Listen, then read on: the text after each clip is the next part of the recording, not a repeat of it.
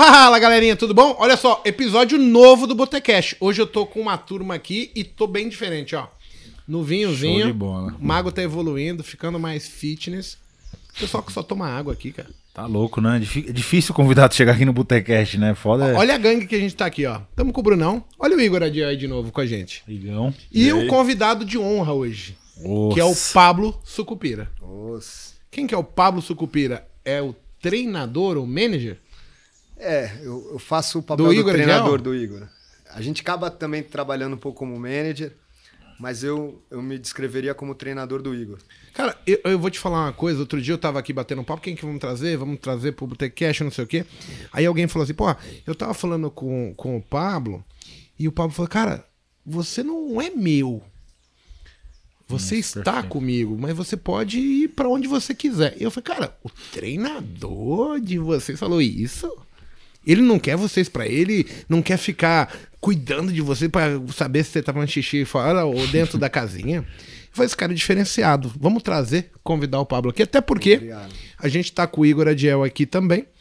E o Igor tá podendo se tornar o talvez uma das maiores referências que a gente já teve no boxe peso pesado do Brasil. Esse é o nosso plano. E a, a minha ideia é trazer pro público uma relação hoje, ô, ô Brunão. É foda, eu fico Bruno, Bruno, mas é porco. É. porco. é, é, assim, eu acho que o Igor ele consegue é, dar porrada em todo mundo. Porém, ele foi procurar alguém que o treinasse. E a gente tem um papel no mercado financeiro também de ministrar aulas. Então depois eu queria saber do Brunão e do. Porque você também é treinado pelo sim. Pablo, né? O, o, o Bruno e o, e o Igor vão falar o que, que eles buscam. Né? Mas antes eu queria que o Pablo primeiro contasse um pouco da história dele, é, se apresentasse aí pro pessoal. De onde que. Como assim você virou treinador de boxe, de, de MMA, de academia, luta? Coisa estranha. Foi uma jornada diferente mesmo. Ah, detalhe. Quando você chegou aqui, eu tive a impressão que ia chegar um cara todo musculoso. O cara é franzino, gente. Eu pegaria na porrada aí fácil na rua. Não é bem assim, mas beleza. Não, com você não, mas com ele, aí eu tô falando a impressão. Eu olhava assim e falei, esse negão aqui nem fudendo, eu vou tomar um prejuízo do cara. Agora olhando ele assim, falei, meu, tiozinho, deve ter três filhos, deve estar aposentado, vai ficar quietinho. Mas no, no mundo da luta, de quando eu comecei a treinar, foi o primeiro cara que me nocauteou, assim. Eu nunca tinha levado nocaute. Eu Ô, não louco. fui treinar com ele, eu falei, ah, vou, não vou fazer força pra. Então, olha como as aparências enganam. É, e às vezes a gente tá quando arrumando confusão com os caras que tem ali, a cara de. Olha, esse aí é mansinho, esse aí não deve fazer nada. Depois que eu apanhei, eu falei assim, não, é aqui que eu tenho que estar mesmo. Eu tenho que estar aqui. Isso é interessante. E eu até queria entender um pouco assim. Você lutou, não lutou? Conta pra gente um pouco a história aí. Pô, eu lutei. Primeiro, desculpa Atender suprir suas expectativa. expectativas aí de um, de um cara bolado, mas Bolado. eu acho que eu consegui mudar a opinião de muita gente sobre os magrinhos. Porque muita gente treinou comigo e viu que realmente, às vezes, você consegue gerar uma potência num golpe, bater muito forte, sem precisar ter muito músculo. Pô, a gente legal. conseguir, através da consciência do movimento, bater em muito cara maior. Mas eu fui é, atleta profissional de Muay Thai, fui campeão paulista, campeão brasileiro, da FEPLAN, que o. Bruno não conhece. E, como eu falei, até 2008, 2009 eu tentei ser lutador de Muay Thai. Em 2009 eu tava indo bem, já tava uns 5 anos sem perder, eu levei um nocaute, um- levei uma cotovelada giratória. E pra mim foi um baque, né? Que eu não imaginei que eu poderia perder uma luta ainda assim. E eu comecei a repensar minha, minha vida, minha carreira. E eu cheguei à conclusão de que, como lutador, eu não conseguiria ser o melhor do mundo. Eu sempre tive isso. Cara, eu vou ser o melhor. Tinha esse foco de ser o melhor. Vou ser o melhor do mundo. Eu tinha certeza, certeza. Esse nocaute me mostrou, você não vai ser o melhor do mundo lutando. Mas eu pensei, eu vou continuar no esporte e vou ser o melhor do mundo. E nesse momento eu pensei, eu sou novo ainda para ser treinador. Eu tinha uns 29 anos. Falei, se eu começar agora sendo treinador, eu consigo com- começar minha carreira cedo e eu acho que daí eu tenho chance de ser o melhor do mundo. E nesse, eu comecei a dar aula e parece que quando você está fazendo o que você deveria fazer, o universo meio que te ajuda, né? Então apareceu uma academia que um cara estava entregando e precisava lá, a gente foi para lá, eu assumi uma parte da academia, comecei a dar aula de Muay Thai lá. E comecei a fazer alguns amigos. E eu vi que eu levava jeito pra, pra ser treinador. Ah, você virou um vendedor de curso. É. Ah, Eu acho, eu acho que assim, o treinador, mais do que saber, ele tem que convencer os outros do que ele sabe. Isso é legal. Então, eu- hoje em dia, eu melhoro minha técnica, mas mais ainda eu me- melhoro minha pedagogia. Eu consigo falar de formas cada vez mais simples, pensamentos elaborados. Então, eu consigo explicar para uma criança a mesma coisa que eu explico para o Igor. E, e sabia que tem muitas pessoas que me elogiam dizendo assim que eu falo de uma forma simples. Exato. que aí as pessoas entendem. Isso marca, porque assim, e, e até assim, quando a gente vai fazer uma campanha de marketing digital, um lançamento, isso é pontual. Você tem que entregar para as pessoas algo que elas entendam. Sim. Por isso que você faz meio que beabá. Certo. Aí o cara te entrega aquilo masticadinho, você fala, nossa, é assim, fácil. Fácil, né? Não, pera lá. Eu fiz o aqui- difícil, fica fácil. Nossa, é. E aí você falou um negócio que você tomou uma cotovelada. Exato. E na- nesse dia, assim, você tinha o foco de ser o melhor, o, o foda do, do Muay Thai. Certo. Você ficou na dúvida quanto ao que você poderia entregar ou você não estava preparado? Eu fiz uma conta. Pelo que eu tinha de técnica no dia, os meus treinamentos, as minhas possibilidades, meu plano. Quando você leva um nocaute também, o, o seu orgulho é muito abalado. Então, É, orgulho. você tira aquela capa do super-herói, você consegue ver com mais clareza as coisas que você se enganava. Nesse dia, e assim, é um período curto. Eu falo que você, você perde uma luta, você tem que aceitar a verdade rápido, que depois você se veste das mentiras de novo e já não dá mais. Então, nesse dia, foi, Se veste das mentiras. Que, que frase vai sair? Eu vou É, roubar. eu vou roubar. Vou roubar. O Nugget. Vai virar Nugget, hein? Vai. E daí você volta à mesma caminhada. Então, no dia que eu perdi, à noite, eu decidi. Que eu legal. tava emocionado, não falei com ninguém. Eu falei, deixa eu ver se daqui dois dias, com menos emoção, eu vou estar pensando a mesma coisa. E eu decidi, não vou ser treinador. Foi um choque de realidade também, né, Foi. pra você. Foi um choque você tinha uma realidade. ilusão, uma expectativa e aquilo te deu. É. Puta, será que eu sou realmente bom mesmo, né?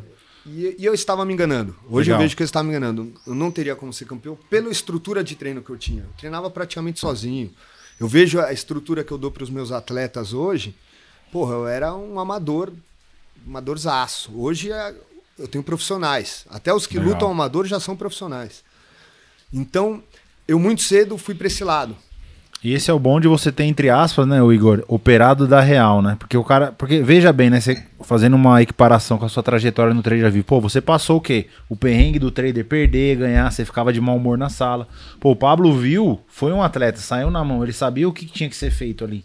Então é bem complexo. Hoje você ter um, um treinador com a eficácia dele, mas que realmente passou já pelo ringue, entendeu? Tipo, É, ele lutador. falando, eu voltei ao meu passado, assim, eu não tinha a estrutura que tem hoje, por exemplo, para os É. investimentos, que assim, você consegue buscar o vídeo, ouvir o que a pessoa fala, se faz sentido para você, para o que você quer. Se- se- Isso. eu não tinha, Perfeito. É. então eu fui na cara e na coragem, tropeçando, aprendendo, não tinha nada. Só que assim, entre erros e acertos, sobra, é, prevaleceu mais os acertos, aí você consegue ficar mais tempo. Fui ficando aí. Só que hoje o que eu ofereço, ele é mais rico. Porque assim, eu, eu a infinita quantidade de coisas que tem que você vai enfrentar, muitas delas eu já te passo de antemão. De, de largada você já consegue saber assim, ó, eu vou é, contestar o meu psicológico, você testado, você contrariado, eu quero fazer uma coisa, o psicológico faz eu fazer outra. E aí, tipo, eu entrego uma série de probleminhas que vão acontecer que a pessoa, "É, ele já me falou isso. Só que é, é uma vantagem no meu modo, porque você já sabe com quem que você tá brigando. Exato. O que, que você precisaria fazer, como você precisa pensar. Você usa a sua experiência para a pessoa não cometer os mesmos erros que você, né? Exato. Pô, e daí nessa, nessa tocada, eu abri uma a primeira academia acabou fechando, que não era minha, aí- daí eu abri uma de lutas minha, eu e um sócio. O primeiro atleta que a gente fez, ele disputou o campeonato da FEPLAN de Muay Thai e foi escolhido dentro do evento inteiro, quase 300 atletas, o melhor atleta de todo o evento. Ele em três lutas, nocauteou as três lutas em menos de um minuto. Caraca. Então, pô, me deu um susto. Eu falei, pô, primeiro atleta já deu toda essa repercussão. Falei, ó, eu acho que a gente está no caminho certo. E daí, definitivamente, eu tinha um- uma carreira paralela de publicitário, onde eu nunca, me vi como o melhor do mundo, como eu me via no, na Por luta. que, que você escolheu publicitário? Só pra curiosidade. Se você nunca se viu, por meu- que escolher? Ah, Qual família, foi a- né? Terceiro colegial, falou, ó, tem que escolher uma faculdade. Senão você tá por conta A própria. menos chátara. Daí- Hoje tem umas faculdades, né, que ela fala assim, você começa a fazer e depois que você tá cursando é que você vai escolher o que você vai querer. Que eu É, acho também bacana é isso, porque às vezes a gente sai meio retardado da escola ali, terceiro colegial, tá se formando É. e tal. Só que assim, todo mundo quer que você seja alguma coisa e no final, cara, eu vim saber o que eu iria fazer muito Velho. depois, quando eu tenho a certeza do que eu queria, entendeu? Entendi. Sabe uma coisa que me fez ver que eu não queria ser um publicitário? Os grandes nomes da minha área, eu não achava eles legais. Não eram ídolos meus. Então, Nizam Guanais, Washington Oliveira, puta, eu não admirava os caras. Falei, como que eu tô numa profissão que o número um, eu não acho um cara que eu queira ser ele?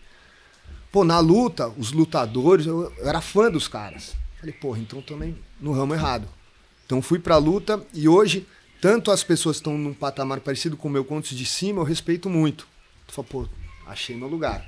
É aqui que eu, tinha, que eu deveria estar. E daí o Igão foi o primeiro atleta que eu.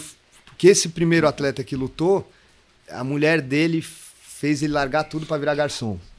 Caraca. É, o, Cau, o Cauê, Cauã. E daí o primeiro atleta que chegou lá na academia, eu falei, puta, esse moleque tem um olhar parecido com o que eu tinha. Que eu olhei no olho dele, que foi o Igor, foi uma história engraçada. Até vale a pena contar essa história. Foi muito Tinha bom, uma né? academia perto da nossa e tinha alguns alunos dele vindo treinar com a gente. E o cara veio e fala: pô, estão roubando aluno nosso, não sei o quê. Falei: ó, faz o seguinte. Quem vier dessa academia já não treina mais com a gente, Pra não ter problema. Na época eu tava começando, tinha É, aquela porque a gente não quer. ele Já tá com, preocupado ali pra fazer o negócio, né? aí ainda tem que lidar com outra dor de cabeça. Falei, ó, atleta Não, dessa não, não, academia não, não, entra aqui. Daí um dos meninos que tinha vindo pra cá falou, ó, o professor de lá quer vir treinar aqui. Eu falei, porra, aí você me quebra. Porra. Pô, se não é pra vir o aluno, vai vir o professor. Falou, não, fala pra ele não vir. Ele, tá bom, vou falar pra ele não vir. Deu dois dias, esse aluno veio pra mim e falou, ó, eu falei pra ele não vir, mas ele falou que vai vir do mesmo jeito. Eu falei, meu Deus. Era você? Era eu. Porque, tipo assim, ele me falou, falou, pô, você tem que. Quando eu, eu dava aula pra ele, no caso. E aí ele falou, pô, legal. E, e eu sempre questionei pra ele a dificuldade de, de treino, porque lá na academia eu pegava todo mundo lá, batia em todo mundo nos sparrings, não tinha tanta É dificuldade. que você não pegou mim. eu ainda, né, cara? É, ah, nós tá chegando. Tá então, chegando? Nós tá chegando. Vai. E ele falou, pô, tem uma galera da Combat Club. é, e eu, na época, com 18, 19 anos. E lá, os caras são porradeiro, meu. Lá só tem casca grossa, lá os caras é porradeiro. Eu falei, é mesmo?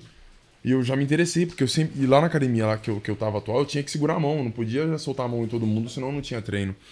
Eu falei, pô, quero, quero é, mergulhar em águas novas, né? Quero ir, ir ver, quero ter mais desafios. E aí eu, foi quando ele falou. Eu falei, ah, vou falar com o treinador de lá, você pode ir. E, ne- e nessa, ele, quando ele falou com o Pablo, ele falou, ó, ele falou pra você não ir, cara, porque teve esse problema, me explicou a situação. Falei, cara, mas eu vou dar um pulo lá, não tá tranquilo, deixa por minha conta, né? E no outro dia eu já tava lá, já. Aí o, o Pablo dá continuidade na história. Daí apareceu lá, pô, chegou de brinquinho, luva nova, negão grandão. Falei, Sapatilha. Bom, né? Já respira mais fundo, mas vamos lá. Daí fiz um treino com ele, acho que ele levou um susto, né? Falei, caralho, pô, moleque desse tamanho, bateu em mim. Isso é impressionante. Porque assim, é dos frascos pequenos que você é. pode ser surpreendido. Porque assim, dele ser campeão mundial grande desse jeito, eu falei, não, esse cara bate pra cara, eu vou apanhar com essa porra. De você não, o cara fala assim, ó, ah, minha altura. Aí quando se o cara entrega alguma coisa surpreendente, o cara fala, caralho! Não, eu cheguei lá, falei a história, né? Falei tudo, conversamos. Aí ele falou assim: bom, você vem já pra treinar? Eu falei, "Ô, vou treinar, tô com os equipamentos aí. Ele, beleza, coloca esse arruma lá e vamos começar o treino. Só que pra mim era bater um saco, ia fazer treino com, com os atletas. Eu vi ele já fazendo a mão, como é de praxe. Eu vi, toda vez que eu vi o Pablo fazendo a mão, era que a gente ia se quebrar. Era de praxe a gente se quebrar toda sexta-feira. Ele falava, Igor, vamos se quebrar. Eu falava, ai meu Deus do céu. Eu, eu dava frio na barriga, porque era um desafio muito grande com ele. E foi aí quando eu vi, eu falei, eu tenho que estar aqui, eu tenho que treinar com o Pablo. E aí ele fazendo a luva, eu falei, ah, beleza, né? Aí ele subiu no rim, começou a fazer sombra, falou, sobe aí, vamos fazer uma movimentaçãozinha aqui pra ver. Aí eu falei assim na minha cabeça, né, Jesus, eu vou, tipo, segurar a mão, né, porque é o professor, né, cara, então, tipo assim, tomar cuidado, né, pra não sair nada errado. Cara, foi o primeiro minuto ali, eu já queria nocautear ele, assim. Foi- aí foi o quê? Nesse primeiro treino... Você tava aliviando e falou, vou arrebentar Não, cara. aliviando, ele já começou a me bater. Eu falei, meu, ele é forte, né? Eu já comecei a soltar a mão e daqui a pouco Caraca, eu ele. E no outro dia eu tava lá falando com, com, com um aluno dele que tava treinando lá comigo. Falei, meu, é lá que eu, que eu quero estar. Já conversei com o treinador de lá, já conversei com todo mundo. Falei, não, tem que estar lá. Vou Aí já era. Tava lá todos os dias. Muito legal isso, cara. Que show, hein? Foi. Sabia que eu, eu, quando eu era moleque, assim, hoje eu sou, eu sou um preguiçoso nato. Mas eu deixei a minha carreira esportiva porque eu não gostava de fazer os aquecimentos que tinha que fazer. Eu, eu, eu fazia natação, cara, aí chegava na hora que o cara falava assim, ah, você tem que fazer um negócio que era uma ponte invertida, tipo, andar ao contrário, assim. Meu, aquilo, eu, eu odiava fazer aquela merda, cara. Aí eu fui fazer Kung Fu. Cara, eu tinha espacate aberto, grau negativo. Cara, eu gostava da parada. Só que não, cara, vamos aquecer. O aquecimento me fudia. Muito chato. Desanimou pro, com a sequência. E eu fui largando aí. Eu fiz um monte de coisa. Natação, judô, é, Kung Kung Fu. Fu, Jiu-Jitsu. Kung Fu Mago. Então, assim, aí, lembra que a gente foi treinar e falou, não, o Igor tem base Sim, e tal. Mas sim. é porque assim, eu já fiz. Só que assim, eu nunca fiquei pelo aquecimento. Eu achava horrível. aquele negócio. Não, vamos aquecer meia hora dando saltinho. Eu falei, que porra é essa? Não, não é pra isso que eu paguei, entendeu? É. Hoje, eu até vejo que assim, Precisa. É o processo. É o processo. Tem que passar pelo E, e hoje em dia você vai ficando velho. Eu, pra treinar, é 20 minutos aquecendo, 10 treinando e 20 alongando. Porque senão o corpo não aguenta. É. Ainda mais ex-atleta, é sambado, né? Então o corpo já tá, tem uns 5 operações. Caraca. Então tem que tomar um cuidado. Mas depois que o Igor apareceu, a gente começou a, a treinar. isso aqui ano. 2011. É, 2011, 2012. Já estamos há 10 anos juntos já. 9, anos. 10 anos. Daí no ano seguinte veio o Caio, Caio Borralho, que foi meu primeiro atleta de MMA. Hoje, por tempo de casa, até são os dois atletas com maior eh, visibilidade no mercado. O Igor é campeão brasileiro profissional de boxe e o Caio acabou de entrar no UFC. Como a gente tinha conversado, fez duas lutas no Contender Series, ganhou as duas lutas e entrou no UFC. Fez o Dana White passar o cheque. Pô, passou, passou, fez o contrato. E foi uma história louca também, que a gente chegou lá pra fazer uma luta. Fizemos a luta, ficamos em 10 dias que a gente ficou lá, fez a luta, saiu comemorando, achando que já tinha dado tudo certo. O Dana White, dos vencedores, ele escolhe alguns pra contratar. E como a gente achou que foi uma luta boa, tinha certeza que seria contratado. Daí o Dana White nem falou nada, falou: "Ó, não, essa luta eu não tô interessado em ninguém. A gente, banho de água fria, né? Puta que pariu. Daí, pô, voltamos pra casa, não reclamamos, quis xingar o Dana White, não xinguei, falei, pô, ele vai ser nosso patrão, tem que ter um relacionamento bom com ele. Em momento nenhum a gente pensou em desistir, a gente mandou uma mensagem pra empresa. A gente falou, a gente não vai voltar pro Brasil. A gente vai ficar aqui esperando uma chance. Eles Você fez duas coisas certas, sabia? Primeiro, pelo atleta, o Caio. E segundo, que se você quer ficar nisso, você não seria a única vez que você vai lá. Você vai levar outras pessoas lá. certo. Sim. Tem que ter uma relação boa com o patrão. Exato. Não, não fechei a porta, não, não falamos Isso é legal. Isso é importante. E ficamos lá no escuro, sem luta, mas eu acho que a gente passou uma impressão, pô, os caras ganharam a luta, foram injustiçados, ficaram aí tão dispostos de oferecer uma nova luta pro Caio em 20 dias na categoria de cima.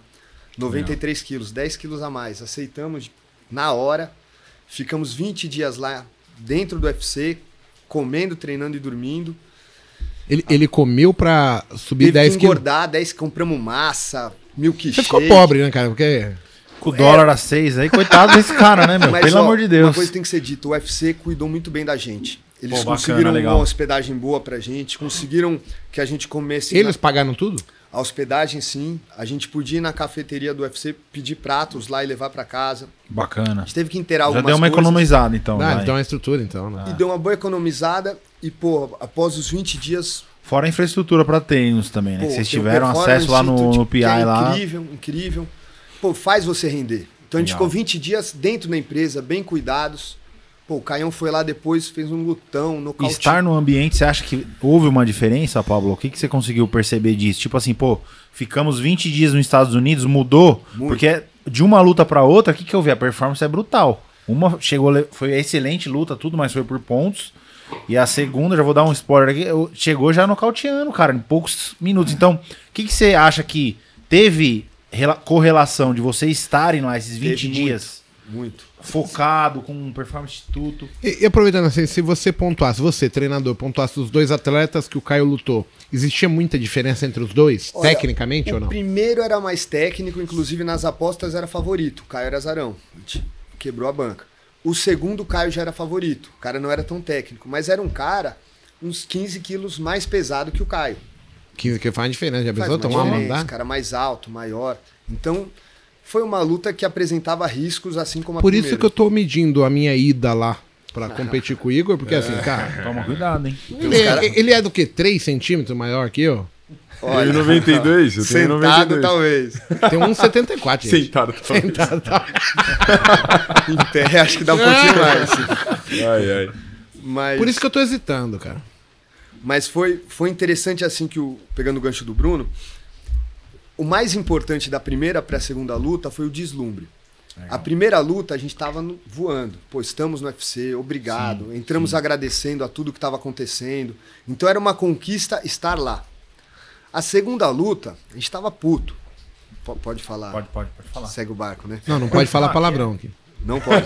Não. Mentira. No boteco pode tudo. Mas eu falo é que eu falo palavrão. Então eu chamo todo mundo de filho Então- da puta, mas eu só chamo filho da puta dos que eu gosto. Os caras não entendem. É carinhoso. É um filho da puta, não quer? Mas assim, o Caio tava puto, tava bravo. Então a segunda luta foi mecânica. Legal. Não teve deslumbre. Caião, você vai lá, ele vai dar o jab, você vai sair, você vai dar o cruzado de encontro. Ele tava pensando na mecânica de nocautear o adversário. Acho que não tinha tanto viés do pô, estamos no UFC, isso já tinha passado. Legal. Então acho que ele tava mais contundente. Uma pergunta, intervindo. Um cara bem treinado, ele ganha de um cara tecnicamente muito diferente? Ganha. Imagina que esse cara, tecnicamente, ele é meio vagabundo, ele não treina. Mas tem E- talento. e- ele tem talento, ele sabe fazer, ele sabe jogar. Mas ele é muito superior a um cara bem treinado. Olha, tem uma Você acha que o Tem- cara bem treinado vai conseguir? Tem uma frase que resume bem isso, que fala assim: o trabalho duro, o trabalho duro ganha do talento quando o talento não quer trabalhar duro. Sim. Então, se o talentoso trabalhar igual o outro, ele vai ganhar. Mas se ele achar que só com talento ele não, ele vai ganhar. Eu tenho uma- um lance que eu falei com o Bruno que eu acho muito interessante. A gente estava no treinando no UFC e de repente alguns russos que já são atletas do UFC treinando com uma técnica, na nossa opinião, pior que a do Caio. E daí a gente olhando, pô, os caras são piores que a gente, né? E já estão no UFC. Daí eu pensei, falei, pô, eles não são piores que eles, são melhores que a gente, porque eles estão no UFC. Sim. Se a gente não tá no UFC, a gente é pior que eles. Porque o que vale no final é fazer dar certo. O que a gente pode achar é que a gente é mais talentoso que eles. Mas isso é um coeficiente. O cara, com o talento dele, com a história dele, ele conseguiu chegar no UFC e está lá. Então, ele tá num patamar acima do nosso. É meio que no nosso ramo a gente tem é, as técnicas, né? a gente estuda pra caralho, assiste vídeo e você às vezes se enche de conteúdo, mas, cara, você não consegue extrair dinheiro. Então, assim, você é melhor do que quem? Você sabe mais. O, o, o coeficiente, conhecimento você tem. É, Agora, como que você entrega isso e transforma em dinheiro? Você fez dar certo? É, isso é foda. O, o ponto final é isso. A gente é. O patrão é o resultado. Que nem. Uma coisa que, que eu acho que também a luta tem um. um- bem parecida com o trade. É que a gente tem um coeficiente de poder mudar drasticamente a vida de uma pessoa num período muito curto de tempo. Então tem profissões, você é o dentista. Dificilmente você vai mudar a sua vida em 10 minutos. Agora, um lutador, puta, um soco que ele dá certo, numa luta certa, ele mudou a vida dele. O- o- vou pensar na, na experiência. Quando ele se prepara para uma luta, ele está se preparando para um evento que pode mudar a vida dele. Sim. Um trader, eu não entendo muito bem, mas eu imagino que um trader possa entrar em, em transações. Eu vou, eu vou- vou te explicar o que aconteceu Igor comigo, só pra nessa. você entender. Certo. Eu era um cara mediano, que tava correndo atrás e com sonho e tal. E eu, eu tinha travado ali até os mil reais. Eu não conseguia ganhar mais do que mil reais no dia. Certo. Aí eu tentei de todas as maneiras até um dia que passa a trava. Aí no dia que passou a trava, eu falei, não, eu vou tentar. Dois mil. Aí eu falei, porra, passou. Vou tentar amanhã. Quatro mil. No outro, sete, onze. É muito rápido Entendi. a, a destrava. Cara, 4 mil, 7 mil, 11 mil no dia, pra mim que ganhava mil reais sendo militar, eu falei, eu tô no, achei a mina de ouro. E foi ali que eu fui. Quando eu vou. Aí, imagina, pô, fazendo 90 mil no mês. Pá, 90 mil reais. Mais a empresa que eu tinha. Pô, eu falei, um cara que era. é, que é filho de taxista, filho de dona do lar. Que a minha perspectiva, eu tenho até uma carteirinha aqui do táxi, eu ia ser motorista de táxi. Loucura, hein? Só que assim, eu fui apresentado, eu não sabia que eu ia chegar, não sabia a minha capacidade, só que eu fui olhando, gostando e testei de todas as maneiras possíveis e as que não davam certo também. Eu testei. Quebrei a cara, fui. Mas quando foi, ah, muda. Vai, né? Então, o trade, o investimento, investir muda a vida das pessoas. Você pode estar investindo numa empresa, essa empresa cria um produto e de repente você, bum, explodiu. A gente não trabalha com essa perspectiva, mas pode acontecer. Pode acontecer. Então, a mudança é muito brusca. Sim. Como na luta, né? Então, essas duas, essa semelhança que as duas profissões têm, elas trazem uma vaidade para o processo. Então, uma coisa que eu bato muito na tecla com, tecla com o Igor é que assim, a gente fala que não pode ter ego. Eu diria um pouco diferente. Eu acho que nosso ego tem que estar no resultado, não no processo. Então, o ego do Igor é ser campeão do mundo. E cada dia esse ego está mais forte. Ele vai ser campeão do mundo. E por pelo ego estar no, no, no resultado, ele tem que aceitar qualquer variação do processo. Ele não pode ter ego nessa parte. Então, ah, não vou treinar com não sei quem. Não. Eu vou treinar com quem precisar porque eu vou ser campeão do mundo. Então, a gente conseguiu desvincular muitos problemas da equipe exatamente por isso. Todos sabem que tem que fazer o que precisar fazer que chegue no, no resultado. Isso é muito legal. É, como que você vê essa linha de pensamento, Igão? Você e o Bruno, né? Verdade, né? Ah, então, que, que nem voltando um pouco lá atrás, quando, quando eu treinei com o Pablo, tipo assim, eu tive que levar a porrada dele, apanhar dele pra saber. Falou, pô, ele sabe. o- Você, você não, não, não- Tipo assim. é, Interrompendo, mas assim.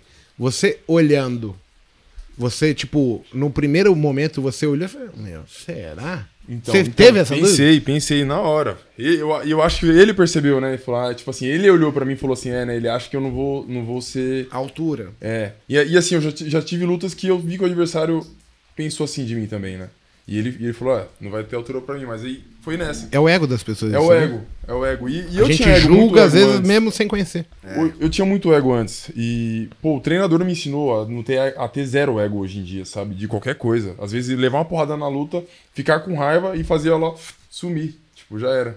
Tipo, alguém chegar e te dar um tapa. Hoje eu posso falar, se alguém vir me dar um tapa na cara aqui, eu vou derrubar o cara. Brincadeira. Eu vou levar um tapa na cara e Não, vou, tipo. nós vamos, nós vamos, porque nós temos muita gente aqui, cara. E vou falar assim, vou falar assim, eu- no, no melhor momento eu pego, eu devolvo de uma, de uma outra forma. Então eu, não, eu, tenho, eu tenho essa segurança. Então eu, eu treinei com o Pablo e, e falei, meu, caraca, eu, eu desacreditei dele, ele veio um monte de porrada e pensei, falou, pô, eu tenho que aprender com ele. Ele tem muita coisa, ele tem muito ah, ao que me ensinar, então eu tenho que estar aqui, eu preciso estar aqui com ele.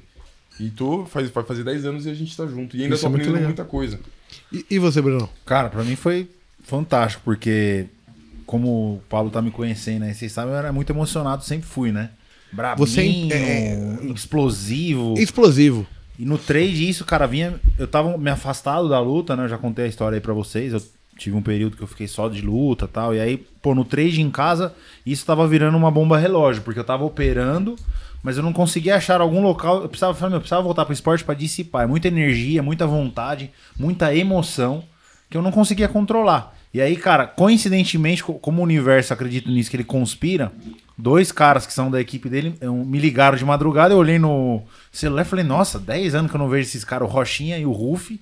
Acho que uma da manhã, falei, fiquei até puto. Falei, porra, os caras sem respeito, velho, ligando uma da madrugada. Sem respeito. Esses caras querem me ligar. Aí peguei o, o- a mídia social, né? O Instagram. Falei, deixa eu ver o que, que tá acontecendo, né? Às vezes deve ter dado uma merda, né?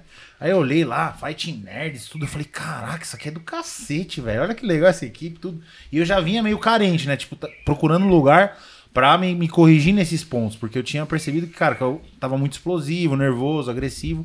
E o trade precisa que você seja calmo, né? Saber apanhar sem emocionar. E aí eu. Essa é a conhe- parte mais difícil. Eu acho que tanto pro, pro lutador quanto pro cara que tá mexendo com ganhar ou perder dinheiro, a, a hora que você toma um, um- um direto, na hora que você toma um stop, você controlar, assim, pô, deu errado isso aqui, mas espera lá.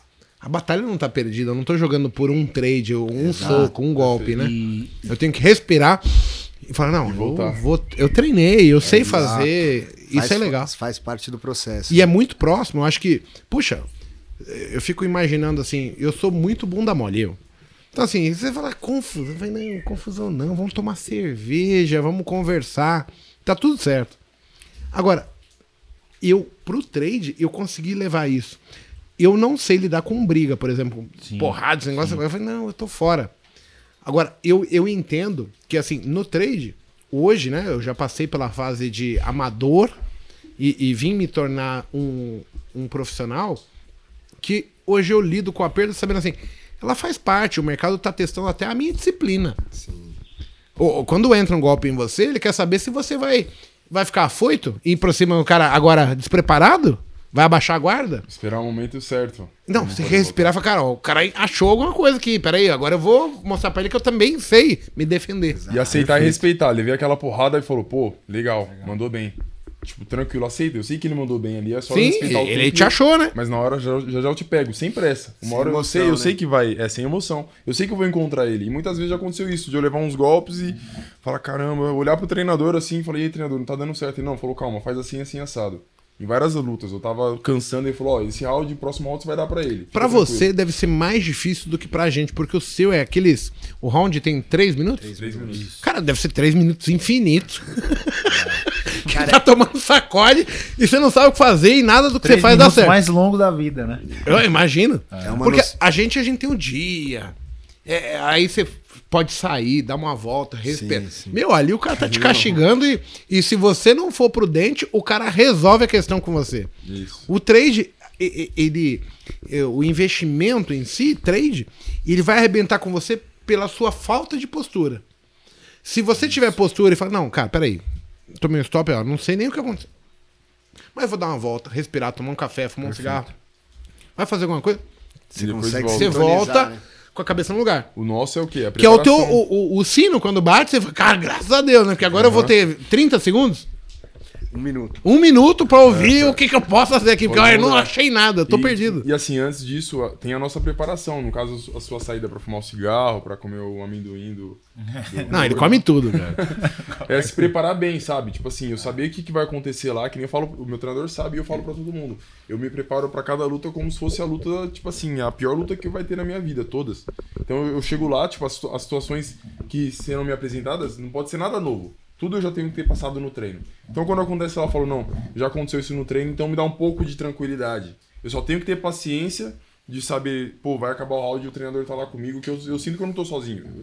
Eu- tipo assim, tem um cara ele me olhando e ele vai falar o que, que eu tô fazendo de errado. Eu falei, treinador, não tá dando certo. Eu falei, treinador, isso aqui não deu certo. Ele, ó, você vai fazer assim, assim, assado. Relaxa, usa o jab que tá dando certo. E já teve luta de eu confiar no treinador de olhos, de olhos fechados. Eu senti que não ia dar certo uma coisa e ele falou, ó, faz isso. E eu lá fazia e dá certo. E dá certo, eu ficar naquilo. Mas coisas que você concordava. Isso que eu concordava, claro. Porque o, o que eu acho muito importante para um treinador é fazer os seus alunos serem bons tomadores de decisão. Então, quando o atleta fala, pô, o treinador fala, eu faço, já não acho que é um atleta tão bom. Ele tem que ser por si só bom tomador de decisão, bom solucionador de problemas. No mercado, exatamente. Porque assim, o que diferencia as pessoas, os ganhadores dos perdedores no mercado financeiro é o cara que toma boas decisões. Exato. Porque depende dele. E, e- e normalmente, assim, é é um sintoma, um comportamento humano natural você que, querer terceirizar o, o- a culpa, a responsabilidade, o que tá acontecendo. Cara, se você não trazer pra você, não dá. E eu acho que é igual. Você tem que falar, tá, o que eu vou fazer aqui?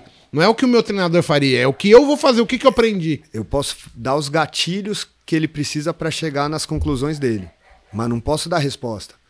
Porque se ele começar a depender da minha, do meu pensamento para ele resolver, ele para de tentar resolver os problemas. E o instinto sempre é um, um, um segundo mais rápido do que a instrução. Então, se tiver no instinto dele, ele vai Já vai de automático. mais rápido do que uma instrução minha. Pô, a pior coisa para mim é o, o atleta tá lutando, tá ruim, ele olha para mim e faz assim. Fala, não, não. Você não treinou, caralho? Você não treinou? Eu falo que é como uma nave espacial. A nave espacial, Tá saindo de curso, só dá um tch, daí volta pro curso. Não fica o motor ligado o tempo inteiro, só só essa ajustadinha. tch, voltou pra cá, daí vai sozinho. Tá saindo um pouquinho, só dá um tch, e continua andando. Então, eu acho que mais importante do que uma estratégia, um game plan, um game plan bom, o atleta tem que ter entendimento do que está acontecendo. Porque a partir do, do entendimento dele, ele começa a tomar as conclusões. E eu consigo avaliar as conclusões dele e daí consigo ajudar mais ele no corner. Até porque você tá vendo qual é o direcionamento que ele tá tendo pra Exato, ele. Exato. Aí tá, então ele já entendeu assim. Então E ele tá é indo só, pra esse lado. É, só pontuar ele aqui Calma, eu vou Igão, aqui, ó. um pouquinho menos. Você só vai escorando. Exato, exato. Você só vai escorando. Aqui não, aqui não. Porque- Choque, choque. volta, volta. Voltando a falar do ego. Na luta, o homem da casa tem que ser o lutador. Você não pode tirar isso dele. O cara, o treinador que esculacha atleta na luta, eu não entendo. Porque você tá tirando, porra, o ego, o- a, a virilidade do atleta. O atleta tem que ser o homem da casa. A testosterona deve estar 8 mil. Porra, você vai tirar isso dele? Irmão, você é o cara. Você vai, você vai fazer, eu tô te ajudando. Eu sou o coadjuvante. Então, no treino, daí pode ser que eu fale mais grosso, que eu seja o principal. Mas na luta, no dia da luta, É ele. ele que manda.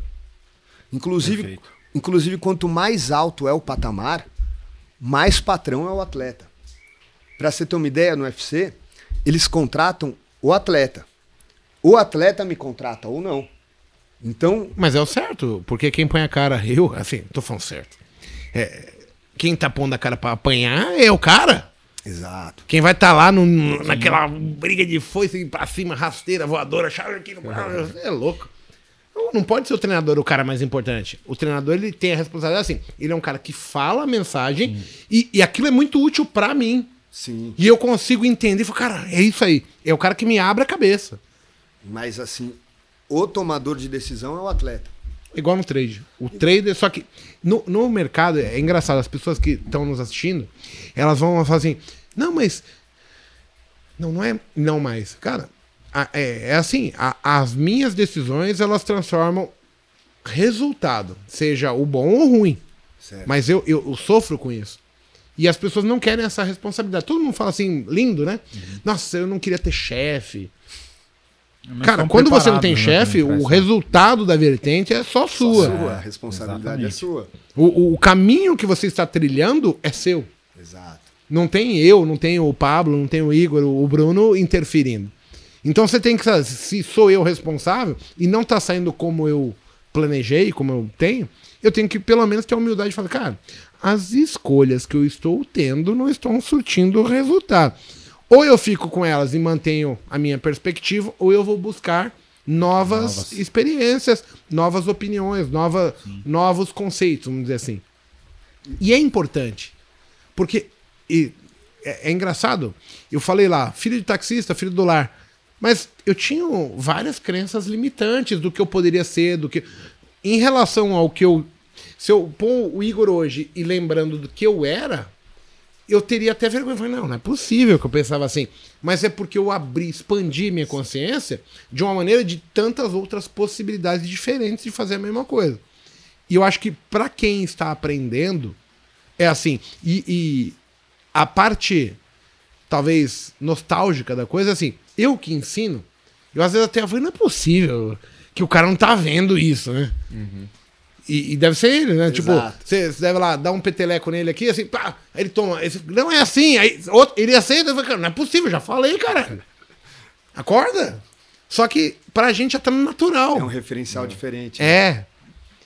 Fazer, tocar o cara e falar, ó, isso é assim, o cara recebeu o insight e falou, porra, como é que eu não vi isso? Essa é a mágica do cara que ensina. Tem essa virada de chave na luta também, né? Como que você percebe que. Qual dica? Você daria alguma dica? Algum. Cara, tem uma forma, não só na luta, mas como a gente conseguiu lidar com todos os atletas da equipe. Que a primeira coisa que eu proibi lá, você sabe, é me chamar de mestre. Sim. Isso eu já achei sensacional, né? A O partir ego do momento que o cara me chama de mestre, a responsabilidade é minha. Eu falei, ó. Só que se eu falar que o cara é o dono também, fica muito pra ele. Então o que eu falei? Ele é meu sócio. O Igor é meu sócio. E de fato é, eu tenho 30% da bolsa dele. Mas a gente é uma sociedade. Dentro dessa sociedade eu quero um sócio bom. Porque eu tenho várias empresas. Eu tenho empresa com o Caio. que eu sou sócio dele. Eu tenho empresa do Jair, tenho empresa do Rômulo. Cada atleta que eu tenho é uma empresa que eu sou sócio. E cada empresa eu tenho que acreditar que vale a pena ser sócio dessa empresa. Então, a gente, dentro dessa sociedade, um ajuda o outro a empresa a subir. Então, porra, tem hora que o, o Igor, eu não estava aí. Então, o único sócio da empresa que estava no Brasil era ele. Ele se agilizou. Ele procurou outros treinadores, ele, foi, ele, ele fez a empresa. Eu voltei, a empresa estava andando legal. Então, cada atleta tem que entender que ele é uma soma comigo. E quanto maior for essa soma, melhor. Ótimo. Às vezes ele pode ter mais importância ou menos, às vezes, mas a soma é o importante. No caso de vocês, tem muito momento também, né? Do cara chegar no momento dele. Sim. Cê- E eu aceitar que eu sou coadjuvante nessa hora. Tem treinador que acha que vai ganhar a luta na hora. Fala pra caramba, grita, dá tapa no atleta. Eu, eu sei que no dia da luta eu tenho que ficar mais quietinho. Tenho que falar só a boa. Agora, no treino, às vezes eu tenho que gritar com O pessoal atleta. trouxe a, a luta do Adiel com o, o campeão aí, o ex. O Guto. Guto. Guto inocente. E o Guto acertou você, não foi? Então, uma boa. Deu uma Então, logo no boa. começo, assim. Aí eu fico imaginando como um, um cara que se preparou toma um golpe que acusa, né? Porque assim, o cara acertou e você se defende. Cara, a cabeça do cara deve ir a zilhões de dentro da consciência, tentar buscar algum refúgio, Sim, sim. alguma solução pra coisa, porque assim, cara, vai se resolver ali. Se você não tiver preparado, Você- vai ser cai. foda. Sim. Foi um dos Porque não vai ser só aquele que vai entrar. Não, vai ser outro. E foi assim, foi o que eu pensei. Na hora que eu levei aquele golpe, entrou em, em prática o que, tipo, assim, na hora o que eu sempre treino, a calma, né? E, no- e o ego, né? Aceitar que eu levei o golpe realmente e não tentar fazer nada. Sabe, não, eu poderia cair pra cima, que nem eu já vi muitos caras levando um golpe, ficando tonto e caindo pra cima, pra poder tentar falar que não aconteceu nada. Não, eu aceitei que eu levei o golpe ali e falei, meu, vou ter a calma e deixar ele fazer a parte dele. Esse round é dele. Esse momento é dele. Deixa ele trabalhar agora até eu me recuperar. Na hora que eu me recuperar, eu voltar. Nada de, tipo, olhar. Porque eu vejo muito lutador que leva o golpe e fala, ah, não foi nada, não foi nada, não. Vou pra cima e nessa. É, é tipo uma prepotência, é uma arrogância que não é necessária. Tá brigando É muito mais verdade. fácil você falar assim, ah, ele me acertou, ele não é bobo esse cara. Aham, é isso mesmo. Só que eu treinei mais que ele, eu vou pegar ele, agora eu vou defender, eu vou segurar o negócio. É, o momento dele agora, deixa ele no momento dele, o meu vai chegar. No mercado isso acontece direto, né? Porque pensa o seguinte: chegou Dia ali pra fúria. operar. Dia de fúria Dia de caras. fúria. Tomou um stop logo no primeiro. O Igor fez o quê? Levou um stopão grande de quase meia meta. Depois ele falou: calma, vou respirar, vou fazer. E aí reverteu, pô, saiu o dia ganhador. Ou seja, é, não é como se ganha, como ganhar e como se perde, né? Aquela... É, não é ganhar ou perder, é, como, como se você ganha. ganha e como você perde. Porque ganhar e perder é muito relativo. Fica parecendo que é sorte, né? Mas o Pablo É. falou uma outra: o... ganhando ou perdendo, você tem que sempre saber quem é você. Tipo, isso ficou marcado Eu pra mim. acho que na- mais que isso. Você tem que entrar numa luta, em qualquer competição, sem achar que aquilo vai definir quem você é. Legal. Então você. O Igor entra numa luta sabendo quem ele é. Ganhando ou perdendo, ele não depende disso pra definir a pessoa que ele é. Bacana. Porque se você entra de- dependendo disso pra muda. saber quem você é, pô, você se emociona demais. Exato. Você fica Você muito- vai exaurir uma- um sentimento muito difícil de Você lidar. não vai aceitar. É muito difícil de controlar o seu eu que não tem controle. Sabe uma coisa que eu faço com ele interessante? Ele vai lutar, eu falo, Igão, vamos lá. Se você perder essa luta, como que a gente vai continuar? A gente faz um plano, Caso de errado. caso de errado. Ele, pô, Pô, se eu perder essa isso, luta, cara? então a gente vai voltar, vai Olha ter que dica legal que você tá Trade, dando. Até a caras mesma coisa. Com isso, né? O cara já tinha que falar, cara, e se eu tomar stop loss hoje? E se eu perder hoje? O que, que eu vou fazer? Tem que ter um plano. Não, se eu chegar em tanto, eu preciso fazer isso. Eu vou desligar minha plataforma, vou cuidar da minha família, vou Exato. dar uma volta, vou rever o que eu errei. Mas tem que ter. Porque A você já, já né? aceitaria que pode acontecer. Esse- e pode acontecer, de Sim. fato. Sim. Pra todo mundo, seja na luta ou no trade, Exato. pode acontecer. Isso é uma sacada legal. Porque o cara, ele vai aceitar a perda antes dela vir. Exato. Ah, bem, esse é o pior cenário? Tô Pera pronto. lá, tô pronto pra isso aqui. Perfeito. É isso. Ah, então, mas eu posso fazer o diferente. Isso é louco. Deixa eu fazer uma pergunta pra você. É assim, tô com a camiseta aqui. The Fighting, The Fighting Nerds. The Fighting Nerds. Cara, por que nerd? Nerd é uma pessoa que era sempre zoada, não sei o quê. O que, que é vai isso aqui? mudar isso aí, cara. A gente vai mudar esse conceito. Bom, primeiro, eu acho muito estranho o nerd ser uma pessoa mal vista. É, é. Porque na- ele nada mais é. um- Fizeram filme, né? Assim, mas é tipo, os caras meio abobados na época, os caras muito loucos, fazendo umas coisas diferentes. E hoje o conceito meio que mudou. Estamos tentando. Porque o nerd nada mais é que um cara profissional, dedicado e que dá resultado. Pô, quem não quer um nerd na empresa? Quem não quer um nerd, nerd na equipe? O que tinha é que o nerd era um medroso, era um cara que não, não se impunha.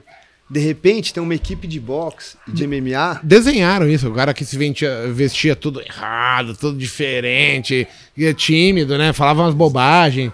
E- Então. E, é ruim, né? A gente tá mudando um pouco, porque de repente tem uma equipe de MMA e de boxe que tá ganhando a maioria das lutas, tá se demonstrando como uma das grandes equipes do cenário nacional e só tem nerd. Todo mundo joga xadrez, todo mundo estuda, todo mundo é respeitoso, todo mundo é profissional. Então, eu acho que assim, tinha uma vaidade na luta de que o brucutu, o cara bravo, o cara o que opressor, não, né? o opre- que não comia buller, né? direito, que não treinava direito era o, ideal. É. E pra mim é um processo que, que não é o melhor. Então a gente. Concordo com você. E sabe qual é o grande legal do esporte?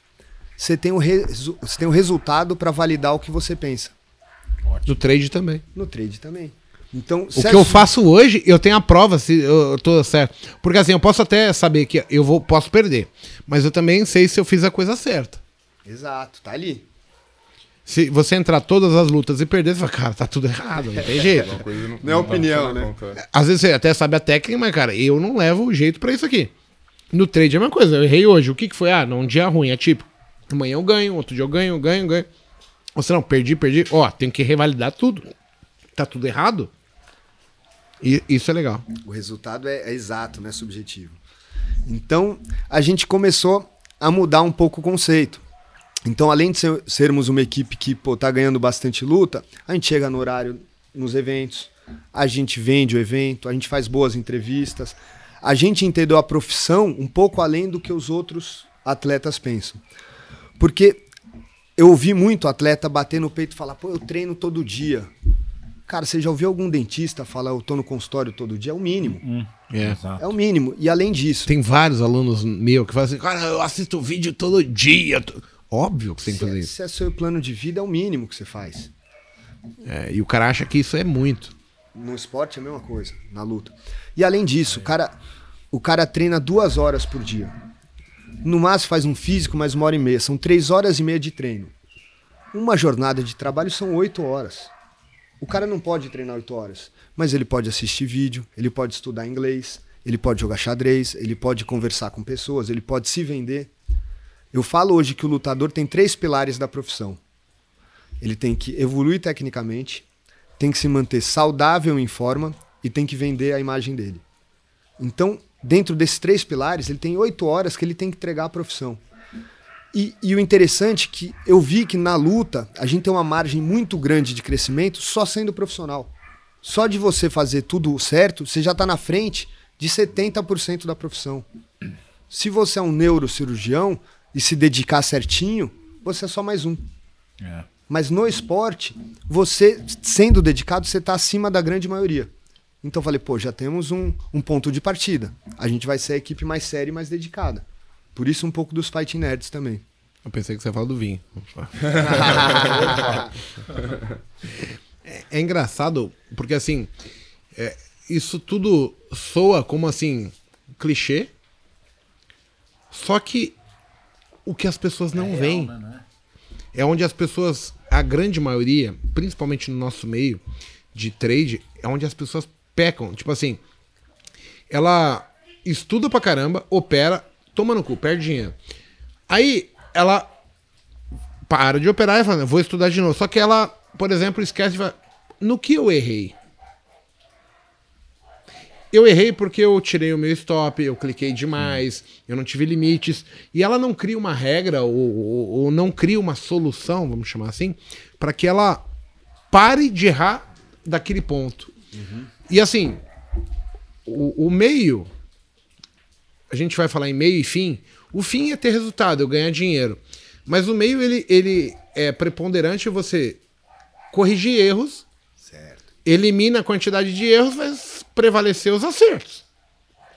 Se, tipo, o cara vai te dar um cruzado, eu aprendi a defender cruzado e aquilo não me incomoda mais, tenho as qualidades. Eu, eu tenho um direto bom, eu tenho um cruzado bom, eu tenho um setup que funciona, vai surtir um resultado positivo. O problema também tem a ver com o imediatismo que as pessoas querem que o bom aconteça. E elas não entendem que, assim, ter o resultado financeiro é o- é a somatória de um conjunto de coisas que você faz, meio que involuntário, já porque está no automático, para chegar no, no resultado final. Então, assim, a pessoa, ela não entende que eu tenho uma sequência, uma, um monte de erros que eu preciso vir moldando. São mais graves, menos graves, mas eu preciso ir eliminando ou tornando eles menos expressivos, algo que acabe comigo na luta, no trade. Só que não é um. Cara, os seres humanos têm vários erros. O, o- eu, eu costumo falar para as pessoas que para eu ganhar dinheiro com trade, eu tive que mudar como ser humano. Isso tem um gancho com a luta incrível. Muito grande. Porque eu tive Cara, que aceitar umas coisas que, tipo, eu não aceitava. E quando eu passei a aceitar no trade e ter sucesso, eu olhava pro que eu fazia no trade e falei, mano, mas na vida eu tô fazendo isso aqui que é errado, hein? E aí eu comecei a mudar. A conta precisa fechar, né? O universo, o universo que a gente E aí pede. que eu tô falando assim, porque você não muda, é, é, assim, a gente não tá falando de você precisar reaprender análise técnica, ou você falou que ele subiu pra treinar movimento. O movimento de treino você já sabe. Pra você conseguir executar às vezes o movimento, você tem que mudar como pessoa. Exato. Porque aquilo é balé, né? Você vai pra lá, vem pra cá, é o, é o gingado. Como você vai imprimir seu jogo? Só que por você não estar fazendo, por você não estar cumprindo algumas coisas fora, você não tem aquilo como relevante. E você vai descartando, assim, o cérebro, ele, ele tem essa postura. Ele pega uma coisa que você classifica que não é relevante, vem o problema, ele, puf, buraco, buraco. Só que você todos os dias está errando com a mesma coisa. Exato. Enquanto aquilo não for superado, não tem como passar de nível. do ringue não vai. E aí você tá se dedicando, tá indo lá, perdendo seu tempo, teoricamente. Você fala, caralho, eu tô indo lá, eu, eu faço gingado, mas toda vez eu erro. Eu, eu estudo, não sei o quê, mas, cara, o errinho tá ali, o pequenininho. E é o que te limita. Perfeito. E por isso é, tipo assim, é crucial ter alguém, como eu tenho o Paulo, se eu tô fazendo errado, ele chega em mim e dá, dá os cu- as cutucadas. Fala, Igor, Sim, e, e tem um negócio que, assim, pra mim mudou. Eu, eu comecei a assistir muito vídeos de autoajuda, mas quando eu falo autoajuda, não é que eu tô procurando ajuda. Vídeo de pessoas que falam coisas diferentes, maneiras diferentes de se fazer as mesmas coisas. Pessoas que evoluíram eh, de certa maneira em algum setor, em alguma qualificação, maior que eu. Que eu, eu olho e falo, não é possível que eu nunca pensei nisso. Aí eu, falei, eu aprendo todos os dias ouvindo pessoas. Perfeito. Eu sou um fanzaço de você entrar no YouTube, pegar um cara que é ídolo, que é fã, e, você fala, caralho, eu nunca tinha pensado dessa maneira. Olha isso, porque eu posso fazer isso, olha como eu faço. Isso é foda. Essa amplitude. É, é, quando a gente fala assim, os cientistas dizem que a gente usa muito pouco do cérebro, né? E eu acho que tem a ver com isso. Porque assim, quando eu tinha nada, o, muito pouco era muito pra mim. E aí você vai galgando o espaço, tipo, você que tá, tipo, vivenciando patamares. Cara, a cada nível que você sobe, cara, abre tanta possibilidade, você fala, não é possível. Cheguei aqui. E, e no começo você não tinha nada disso. Então, assim, ou você entende que cada vez que você abre a sua cabeça para liberar informação nova, in- informação de qualidade, para que você pense diferente, que você age diferente, é fantástico. Porque é a forma de você evoluir. Todo mundo tem o mesmo cérebro, a, a mesma vontade, é, a mesma determinação. Uns empregam mais, outros menos, mas assim, todo mundo tem o mesmo. Ninguém é tão diferenciado assim. Porque uns vão tão longe e outros não. Porque tá aqui a limitação. Essa limitação é o que te trava, que vai dizer onde você pode chegar, como você pode fazer. Então, assim, eu tenho. Quer participar? Quer participar, o João. O João tá batendo ali na porta. então, assim, essa limitação, ela é única e exclusiva minha, do ser humano. É o meu fantasma, é o quanto eu quero, É o o quanto eu limite que vou. você impôs. É, eu estou impondo um limite a mim mesmo.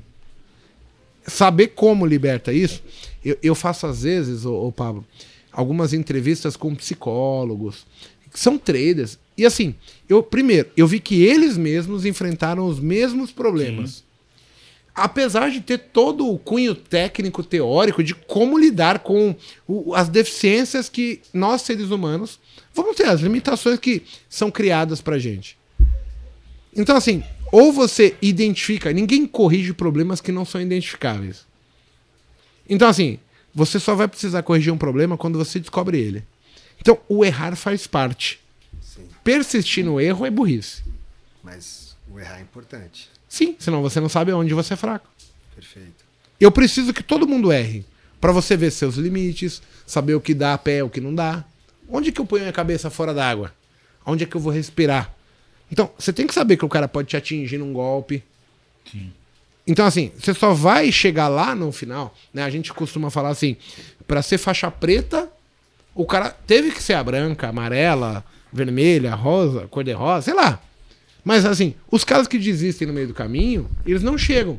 Eles não se dão tempo, às vezes. E, e eu vejo muito isso de o cara não se permitir. é, e aí é um conflito entre o que eu quero, pra quando eu quero, e entender que tudo existe um processo. Perfeito.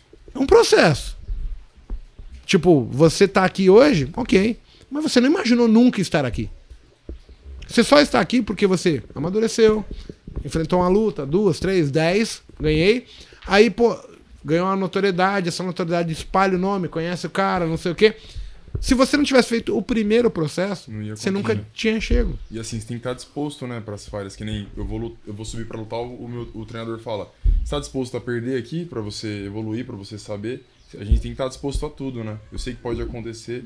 Eu tenho que estar disposto a, a colocar minha cara a tapa lá, a soco no caso. E, e, assim, a pensar da minha evolução também, né? O que pode acontecer aqui vai. Independente do que acontecer aqui, vai, vai fazer eu evoluir, eu crescer como atleta.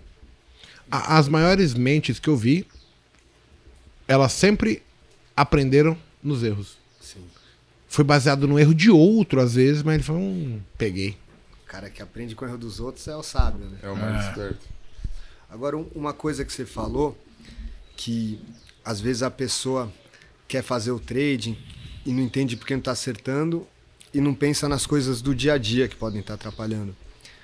O Igão, uma vez, veio falar: pô, treinador, eu quero ser campeão do mundo. Quando eu for campeão, eu vou fazer dessa forma. Eu falei: Igão, você quer ser campeão do mundo mesmo? Então você vai sair da sua cama campeão do mundo. Você vai tomar seu café da manhã como se fosse campeão do mundo. Você vai tratar as pessoas que estão perto de você como campeão do mundo. Você vai vir treinar como campeão do mundo. Porque daí você vai virar um campeão do mundo antes de pegar o, o cinturão.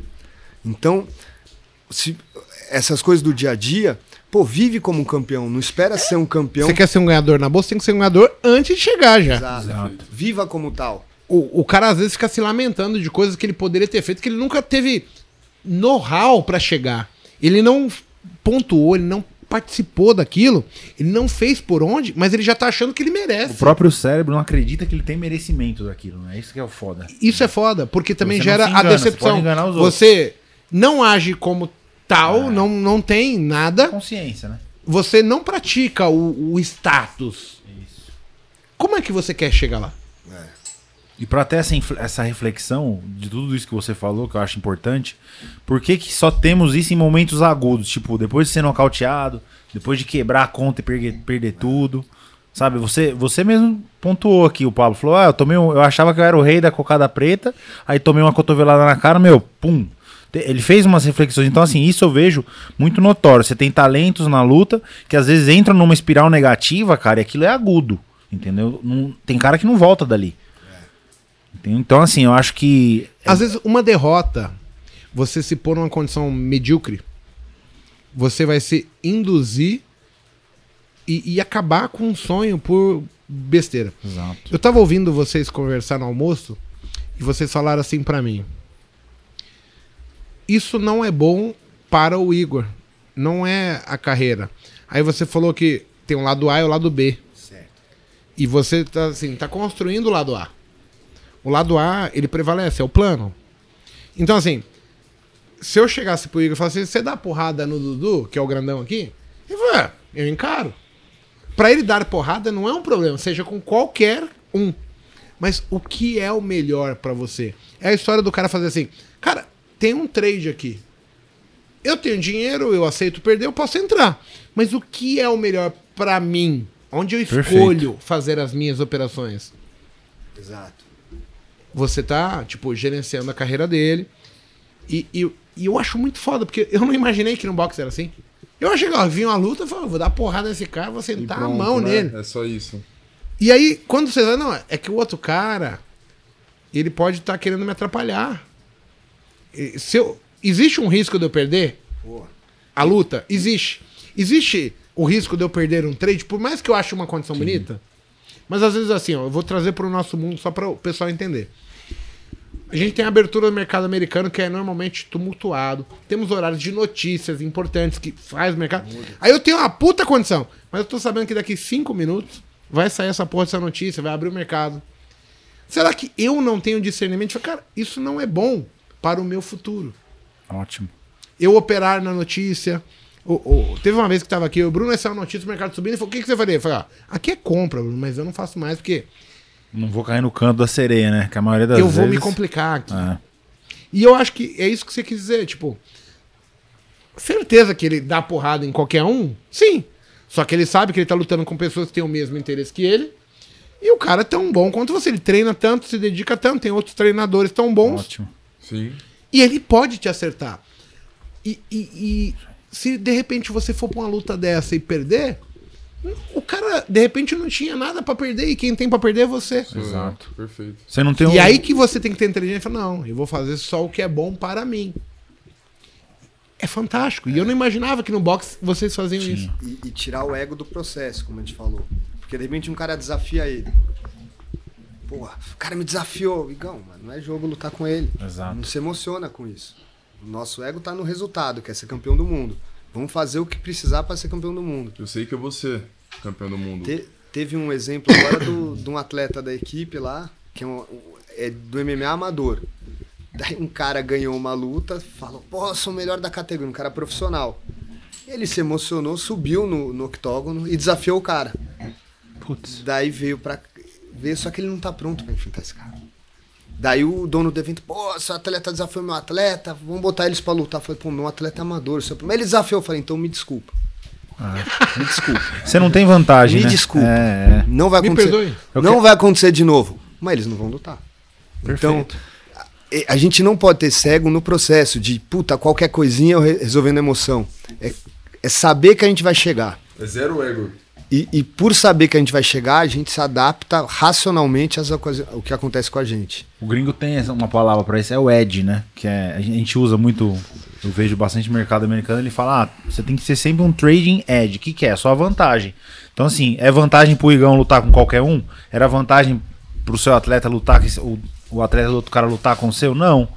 Então, Eu você está vejo sempre assim, eu operando onde eu vou estar Igor, melhor. Pra mim é vantagem, porque ele tem tudo pra perder. Exato. Parece, parece que não, né? Mas na verdade, Ah. se vocês Por lutassem. mais que ele achasse que vai, eu vou destruir esse maluco. Mas ele tem, corre mais risco que você. O risco dele é muito maior, porque se eu acerto uma no queixo que pode acontecer, e você cair, verdade. vai, vai ficar zoado. É a mesma coisa que eu fazer uma aposta assim, ó. Vamos fazer uma aposta. E eu acerto no queixo, hein, maluco? Eu fazer uma aposta, falar assim. Léo, no dia que a gente for lá, você que vai, viu? Não Ficar rindo não, que você que vai lutar comigo.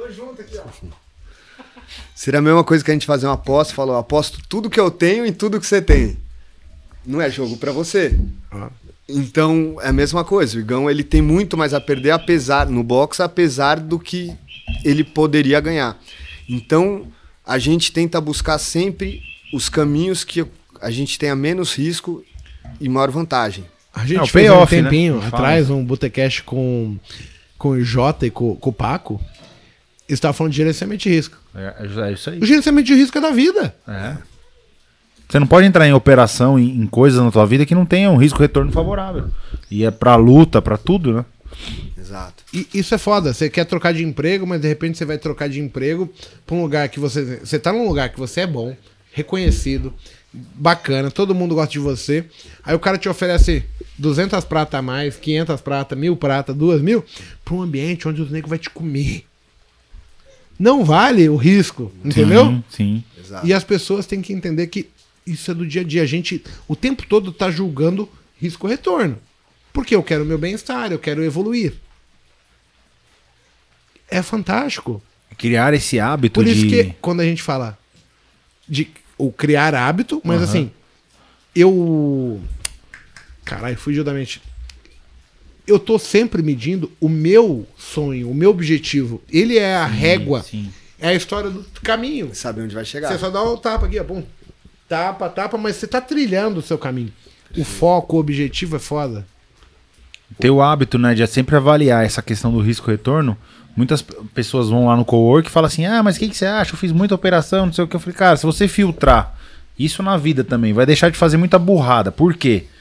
Toda operação que você for entrar, você olhar lá, fala, cara, quanto eu tenho pra perder aqui, pra quanto eu poderia ganhar tecnicamente. Aí o cara fala, pô, Bruno, é verdade, ó, eu já reduzi pelo menos um terço das operações. Ou seja, é raciocinar e mudar o jeito de pensar. Criar esse hábito, né? De sempre avaliar as possibilidades, sabendo que você pode perder sim, mas se eu ganhar, eu vou ganhar muito mais sempre. De- deixa eu fazer uma pergunta pro Igor até, e aí. Pro Igor e pro Pablo. Você aprende com os outros companheiros de treino, tipo o Caio, que. é, Assim, você consegue assimilar essa experiência, olhar o erro, ver a evolução do cara e falar, caralho, ele melhorou. Olha, ele piorou. Você consegue ver isso e trazer pra você? Muito, muito. Por estar muito, nesse ambiente? muito. aprendo muito.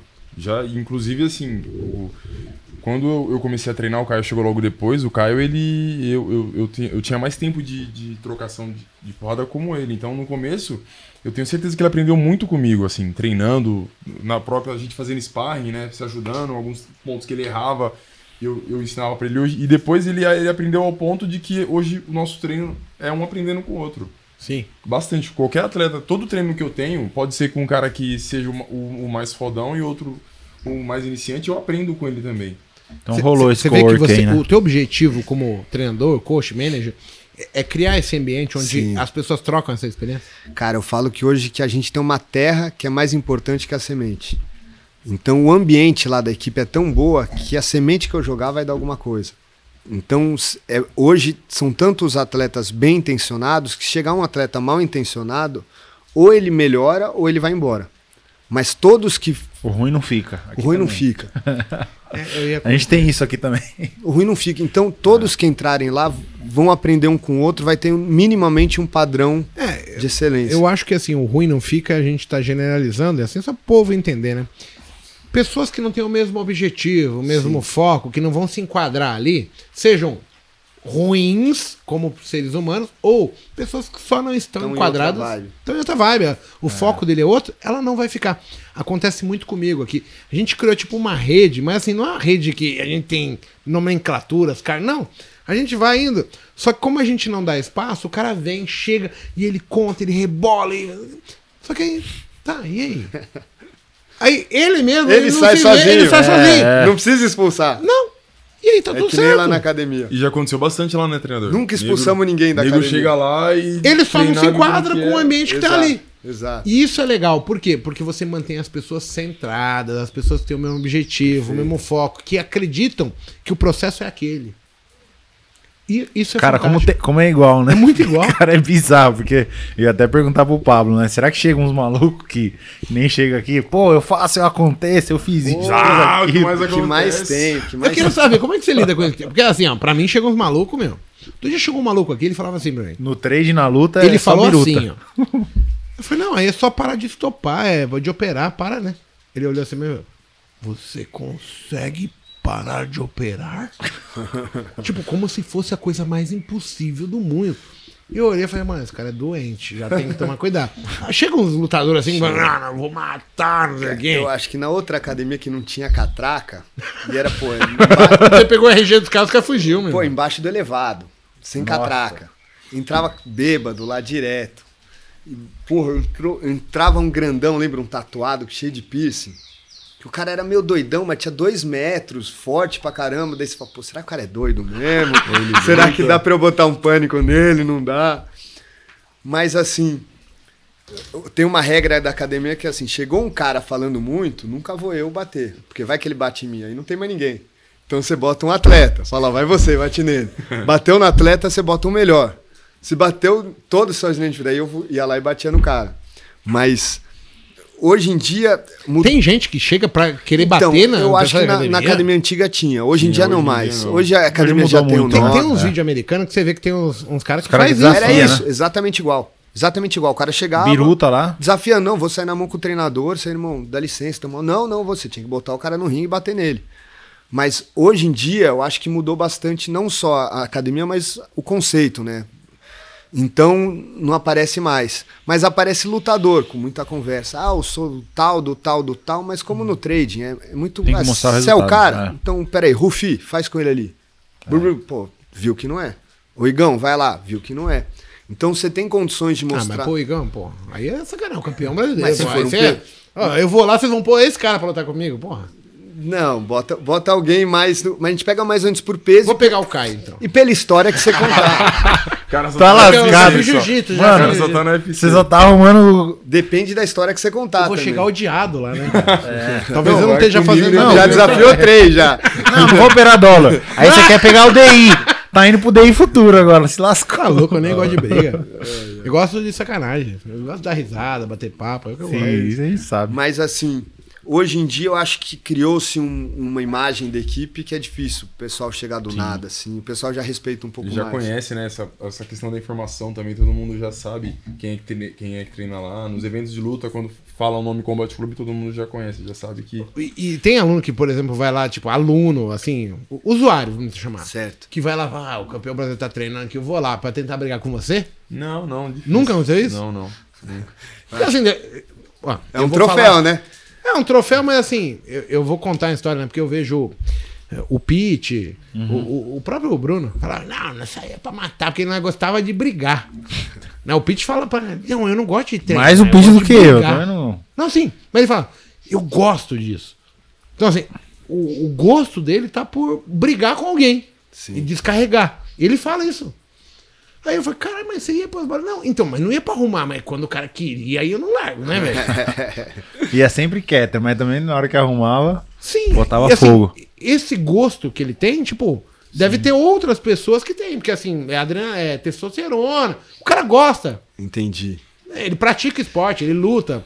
Eu acho que o Igão gosta de lutar. Gosto, mas de briga. pra- Sim, é porque você tá, brigar, tipo, em outro foi. nível. Profissionalizou, Sim, você sim, tem um sim. foco e tal. Mas eu acho- Mas pensa nesses caras que brigam. Pô, o cara poderia ir na academia, ó, vou lá, que quem Mas sabe quando ele chega lá, ele vê o ambiente, ele já vê era, que não dá. já- Não, corta, muda cara. na É que nem hora. o cara chega na, na empresa de vocês, ah, eu sou tentando garantir trader. a minha sobrevivência. É, É, vocês estão treinando lá, chega um cara achando que vai, tipo, ensinar vocês lá. ele vai ver o trabalho de vocês, vai Não ver. tem, porque assim, tem muita gente que acha que. E não é muita gente. É uma personalidade. Ela acha que. Ela tem um conhecimento e ela acha que ela tem que te ensinar. E ela chega assim, você vai. Ela até exagera. Mas né? quando. Hein, o. o... tá louco. Igor. Mas o foda é quieto, né? tem um negócio, né? Lá no Pablo, ele ainda escolhe um nível pra aliviar. No nosso caso, o mercado, cara, é aquele cara que você sobe no ringue. E esse é maldoso, hein? Nossa, esse espanca sem dó. Quando o cara não sabe, ele vai arrancar a alma, o cara não. do avesso. Deixa o cara do avesso. Do Então, assim, O ego do cara é arrasado. Lá no nosso não tem como subir com um aluno que não. Ah, vamos colocar um mediano pra testar. Não, ele já vai subir com o mercado financeiro, É que ali top. ele vai ser cozinhado, cara. É o top. Ele já entra pra lutar com o campeão mundial. Campeão do UFC. É. Ali dá pra gente dar uma escaladinha. É. E ele tem arrogância de falar, não. É, É fácil. fácil. Nossa, quantos caras, né? Eu vinha lá no. É, tem no happy assim, hour. o cara bem sucedido na vida, ele vem pro mercado financeiro e ele transpõe Sim. a- a- a- o sucesso dele na vida Na área dele. pra cá, automaticamente. Cara, Sou médico, advogado. Qual- Quais são os eu mais. che- Os top 3 noca- nocauteados? Médico, advogado. não, assim, vai no- chegando, no- né? Na minha analogia é médico e TI, profissional de TI. São os caras. O cara as- mexe em né? É, mas são inteligentes pra um caralho. Mas muito, porque assim, o médico estuda que só a porra, né? Aí ele estuda pra caralho e já acha, domina essa porra. Imagina, né? Aí ele fala, não, lido com. Ah, meu, opera o cara, costura a perna do cara de volta. Quando ele vem aqui, o bicho pega, mano. Ele, ele começa a engolir o ego. Aí ele vem, puta, é foda. Tinha um cara que ele chegou pra mim e falou assim, Igor, você pode me ajudar? Aí eu falei, posso. Ele falou assim, eu sou doutor em estatística. Eu não entendo essa estatística que você fala. Sou formado em Harvard. Aí eu falei, tá. O cara entende de números. Já entendi isso. mas ele tá indo mal no trade. Certo. Ele não consegue entender porque ele tá indo mal. Ele, você fala em estatística, eu não entendo. Eu sou doutor em estatística, formado pela Harvard. Eu falei, então, é que a estatística não é clara. tipo, é a estatística da minha cabeça. É, cara, é É o que eu vi que é estatístico. E não tem uma fórmula matemática daquilo. Tem conceitos. Mas assim, É. frustra os maiores cérebros. Porque é discricionário, né? Pode entrar o, o. Peraí, eu vou fazer assim, jab direto, deslocar pra um lado e pro outro. Mas calma, o cara pode fechar ali e vir um. um- Combinou um- com o mercado isso Combinou aí? com o mercado, entendeu? Tipo, o cara acha que ele quer tudo. É aquela coisa, né? Da É cabeça, porque lembra? ele tá tirando a certeza que ele tem sobre Exato. o domínio que ele tem em Sobre estatística. Quer transpor pra isso. que ele vai transpor imediatamente pro mercado. E ele não tem esse entendimento, é- ele não consegue ter a, a, a- clareza que ele tem quando ele faz estatística. A luta é imprevisível? É imprevisível. Você pode conduzir as possibilidades, mas é imprevisível. É igual Você pode aumentar a sua probabilidade de ganhar a luta. Assim como no mercado também, você faz operações que aumentam a O sua probabilidade. O Igor talvez seja parecido. A gente tem momentos da luta que a gente busca uma segurança grande. Então a gente sai dos golpes na distância, faz o cara jogar golpe no ar. Em algum momento a gente vai ter que tomar um risco calculado, que é a hora que ele vai dar o bote. Todo bote que ele dá é perigoso, pode levar um golpe de encontro. O que você pode é conduzir para diminuir os riscos nessa hora. Show. Mas tem risco. Você calcula a hora de ter o risco certo. Então você tá É sempre assumindo mercado. risco. É a mesma coisa. Igualzinho. É a mesma coisa. Mesma né? coisa. Eu vou escolher entrar. eu falo, Não, aqui Ó, é o acho seguinte, que dá eu pra sei você que pode lutar dar. já, hein? acho que dá pra. Vamos dá pra treinar. transpor. É a mesma O coisa. foda dele é treinar. Pô, eu sou trader, como que eu não tô batendo no Igão? Qual que vai ser minha luva? Qual que vai ser minha luva? Vamos falar de Complicou, hein, Mago? vamos falar de Vamos mudar. Tá louco, não, não, não brinco nem com esse cara. O Rochinha vinha aqui, você conhece o Rochinha? Conheço, Coxinha. O Rochinha veio treinar aqui, eu fui lá uma vez só pra mostrar que eu sabia, porque eu não ia passar vergonha. Comprei os equipamentos, tudo. Os equipamentos eu tenho. Tudo zero. Tudo, tudo zero. Mano, você não tem nenhum risquinho ainda. Não é comigo isso aí. Cada, Aliás, vai cada um na ser. sua praia. Sim. Mas olha, olha só como parece, né? Lidar com o imprevisível e aumentar a sua probabilidade de acerto. E dentro disso, cara, o cara tem essa cabeça, né? De, pô, pode dar errado. Entendeu? Eu, eu queria fazer uma pergunta pro Igor agora. Lógico. É uma pergunta sacana.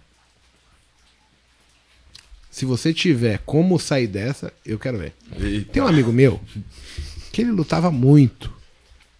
Aí ele foi pra Tailândia. De repente ele perdeu o dianteiro. E ele meteu um clorets na frente pra fazer frente, dizendo que tinha dente, depois de ter sido esbugalhado pra a menina não ver ele banguela. Você colocaria um clorets no seu dente? Não, quero saber. Vocês acreditam que Foi o cara colocou você um clorets no dente, gente? Que criatividade. É, foi, foi o que eu coloquei. Tá se acusando? Eu nem citei nome. Era uma, cara. era uma perspectiva que eu tinha pro momento, né? Vinha de uma luta que eu tomei uma, uma pau. E aí eu Cara, falei, deu uma meu. canelada na boca, perdeu nem- o dianteiro. eu nem precisei Ele meteu um clorets no dente, cara. Foi o Listerine que eu passei. É. eu. A menina beijava ele e. Nossa, que gosto de fio dental, né? Pasta de dente, meu. É mesmo, Bruno? Mas ele não fez. Não, já pensou? Foi estratégico, né, cara? Você faria isso? Cara, eu acho que não. Você não teria essa criatividade, né? Não, eu, eu- ela ia falar, ia arcar com a verdade, ó. Lutei, aconteceu isso aqui e pronto. Eu, eu gosto dos caras criativos, Pablo, não sei. Essa, essa foi criativo. Cara, teve atleta nosso, mais de um que já fez isso, de colar dente com super bonder. Pega Caraca, com super velho. bonder e cola. Não sei. Funciona. Eu já fiz isso com o Por alguns minutos funciona. Não, por Eu alguns aqui. anos funciona, mas não sei se como vai ficar quando ficar velho. Eu vou contar uma história pra vocês, assim, duas, né? que vocês vão dar risada. Até pro público dar uma gargalhada, a gente fica falando o tempo todo. Cara, eu. Tinha um cara que me chamava sempre pra ir, tipo assim, meio-dia na casa dele pra tomar um negócio com ele, que ele sempre fazia uns eventos muito loucos. Ele me chamava e tava sempre comendo umas castanhas, tomando vinho, falava, vem cá, Mago, todo dia eu faço essa porra. Aí teve um dia que, bom, deu três horas da tarde, eu cheguei na casa do cara e ele, ele se tornou muito amigo meu. Aí eu cheguei na casa dele, ele sentou, abriu uma garrafa de vinho e tinha du- duas travessinhas assim na, na mesa, tipo de boteco mesmo, mas assim, era na casa do cara. E, e tinha só a casca do pistache. Ele já tinha comido a porra do pistache, porque ele já tinha chegado depois. Cara, aí eu olhei aquela petisca, aí o pessoal fala de você. Eu comecei a pegar casquinha e comer assim. "Mas Como que os caras comem? Nunca tinha conhecido pistache na vida. Então, assim, o pistache vem aberto assim, o cara arranca Você a tava semente. comendo come- a casquinha só do casca. pistache. Alguém já tinha comido a porra daquela. Pô, diferente esse Eu pistache. falei, que merda, como que os caras gostam disso? E eu, cara, eu juro, eu fiquei mais de 40 minutos comendo casquinha de pistache. Caraca, E ele sem ria. saber. E ele não me falava. Cara, eu passei a maior vergonha da minha vida.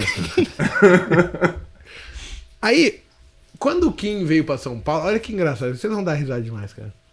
Chegou na Rico, pá, o Kim, ó, vamos almoçar? Vamos. Fomos no Barbacoa. Chegou no Barbacoa, o Fernando Montanari chegou pro garçom e falou, mano, leva aquele pudim que era de mentira, era de plástico. Sabe que é o mostruário? Sim. Entrega pra ele, porque o Kim queria um pudim. Eu juro, cara. O Kim com o garfo assim, Nossa, colocava o pudim. Que sacanagem. Não, o pudim de plástico, então o garfo nem entrava. Ele ficava olhando assim, tinha que ver a cara do cara, tipo. Aí ele, forçando, ele não viu que a gente. Meu, a mesa, muito engraçado. Só amigo faz uma coisa dessa. Hora. que pariu. O Kim vai me matar porque eu contei essa história. Pistache foi legal, hein, meu? Não, eu comi pistache por 40 minutos, cara. Casca de pistache. E eu falei, era salgadinho, né? Porque ela é salgada em fora. Eu falei, mas Aí eu chupava, chupava, chupava e jogava fora aquela merda. Eu falei, caralho. Aí as primeiras eu comi. Eu falei, Nossa, isso aqui é muito ruim. Só que eu nunca tinha visto pistache na minha vida. E eu passei por essa. A do Clóris foi criativa, cara. Boa. Ah, uma estratégia que tinha no momento lá, né? Pra poder de aproximação só. É, se eu falasse a verdade, elas nem iam deixar eu chegar. Chegasse já, e aí, com os dois dentinhos. Era Foi- só de era aproximar. Era, os do, o- hoje tenho dois pivôs aqui, né? Na... E aí caiu Ah, eu tudo. achei que era Clóris. Não, era o. Só o. Não é mais o Clóris. Não, já é, trocou. Mas é louco isso. Ele foi Você tomar sempre um se chá adapta, de né? cogumelo. Ó- Olha o Brunão, como ele é meio torto, entendeu? Foi tomar chá de cogumelo. Você foi junto comigo. Eu vou. Até hoje. A gente Porque gostou. eu gosto dessas coisas. É, a gente tá na jornada, né? Do autoconhecimento, Sim. porque Desbravamento. assim pra luta, pro trade, como é? até Expansão de pontuar isso. consciência, É, né? Expansão da consciência, autoconhecimento. Todas as drogas que eu uso hoje é baseado nisso. Expansão de consciência. É. Ayahuasca. Ayahuasca, tomar essa rapé. Já tomou? Não. Ah, maluco. Ah, É foda. a gente não vai nem Mas entrar nos detalhes. senão O que, que eu queria comentar, vão né? voar, cara. Porque eu. Literalmente. No último treino aí com o Pablo, eu até falei, pô, ele né, me chamou a atenção numa questão, falou, pô, Brunão, o profissional, ele tem frieza nos golpes e ele não bate com emoção, porque muitas vezes no saco, né, cara, eu tava me achando, falei, nossa, agora eu tô com explosão e vou pá, pá, pá. Mas ele, isso me, me chamou a atenção. Ele percebeu que tem muita emoção ali. E era uma das coisas que me atrapalhava muito na luta e me atrapalha no trade também. Então, assim, grandes é, momentos que eu me vi enroscado com o mercado, perdendo grandes, grandes quantidades financeiras, foi justamente onde eu deixei emocionar. Vem aquela fúria, né? De você, ah, vou recuperar, não sei o quê. Tipo, parece a luta do Rock Balboa. E aí eu, eu quase que identifiquei que, pô, eu preciso aprender a lidar com esse Bruno emocionado. Cara, e tá mais frio ali, até pra lutar e pra operar. Porque eu sempre tive o, o racional da vitória na luta pra mim foi o quê? Meu, as minhas lutas todas, eu começava apanhando e tal, e depois eu ganhei, não na capacidade técnica, ah, você foi bem tecnicamente, não. Era naquela grande vontade de vitória e de suportar muito tempo apanhar. Eu quero um comentário do Pablo. É, foi legal você tocar que me fez lembrar uma coisa. Hoje, quando eu sou muito abordado por várias pessoas que vêm aqui, toda quinta-feira eu permito que os caras venham, venham happy hour, e cada um vem com a história. Só que o cara vem com a história e ele vem falando o que ele faz, que acontece, que ganha, que não sei o quê. Eu não, eu não pontuo o ganho. Eu tô vendo onde tá o, o furo. Como ele perde? É o que, que pode dar errado. Que dá pra se Então- ajudar, né? é, porque assim, se ele ganha, não precisa de mim. Exato. Então, assim, só que aí, como eu aprendi a olhar isso, o cara olha pra mim, mas só isso que você viu? É o que te importa, caralho. É onde é fraco. Porque o que você tem de bom vai funcionar. E eu não preciso pontuar isso. Você vai saber. O meu objetivo tá em pontuar o fraco. Onde que você precisa melhorar? Aqui, ó. E não quer dizer que tudo a é estratégia ruim. quebra aqui, ó. Aqui ela quebra. O que, que você vai fazer? Dá pra fazer isso. Ó, isso aqui, ó. O Bruno fez isso aqui e conseguiu. Eu te dou exemplos do que, que pode ser feito. Então, assim, é, é legal. Quando o cara vai afoito, pô, legal e afoito, né? No gás, mas só durou 15 segundos, né? Aí você fala pro cara assim, quantos minutos você aguenta? Ficar assim, né? Aí É. o cara para pra pensar, ele, ele encontra a realidade e fala, cara, ele não aguento mais do que um minuto aqui. Tá, mas a luta tem 12 rounds de 3. cara. Você vai fazer isso no primeiro ou no último? É tudo ou nada, né? No primeiro fodeu, caralho. Vai ficar de língua de fora o tempo todo. Tem muito atleta que fala, pô, fui bem no round. Eu falo assim, pô, a primeira coisa que eu tenho que ver é você fazer os três rounds sem cansar. A partir de você fizer os três rounds sem cansar, aí temos um ponto de partida para eu conseguir saber se tá ruim. Mas enquanto. Porque às vezes o cara vai bem, mas porque ele deu tudo no primeiro round, como você falou. Então o ponto de E partida. o outro meu- cara, de repente, olhou e falou: Vou segurar matar ele no segundo. Tá, foi, tu?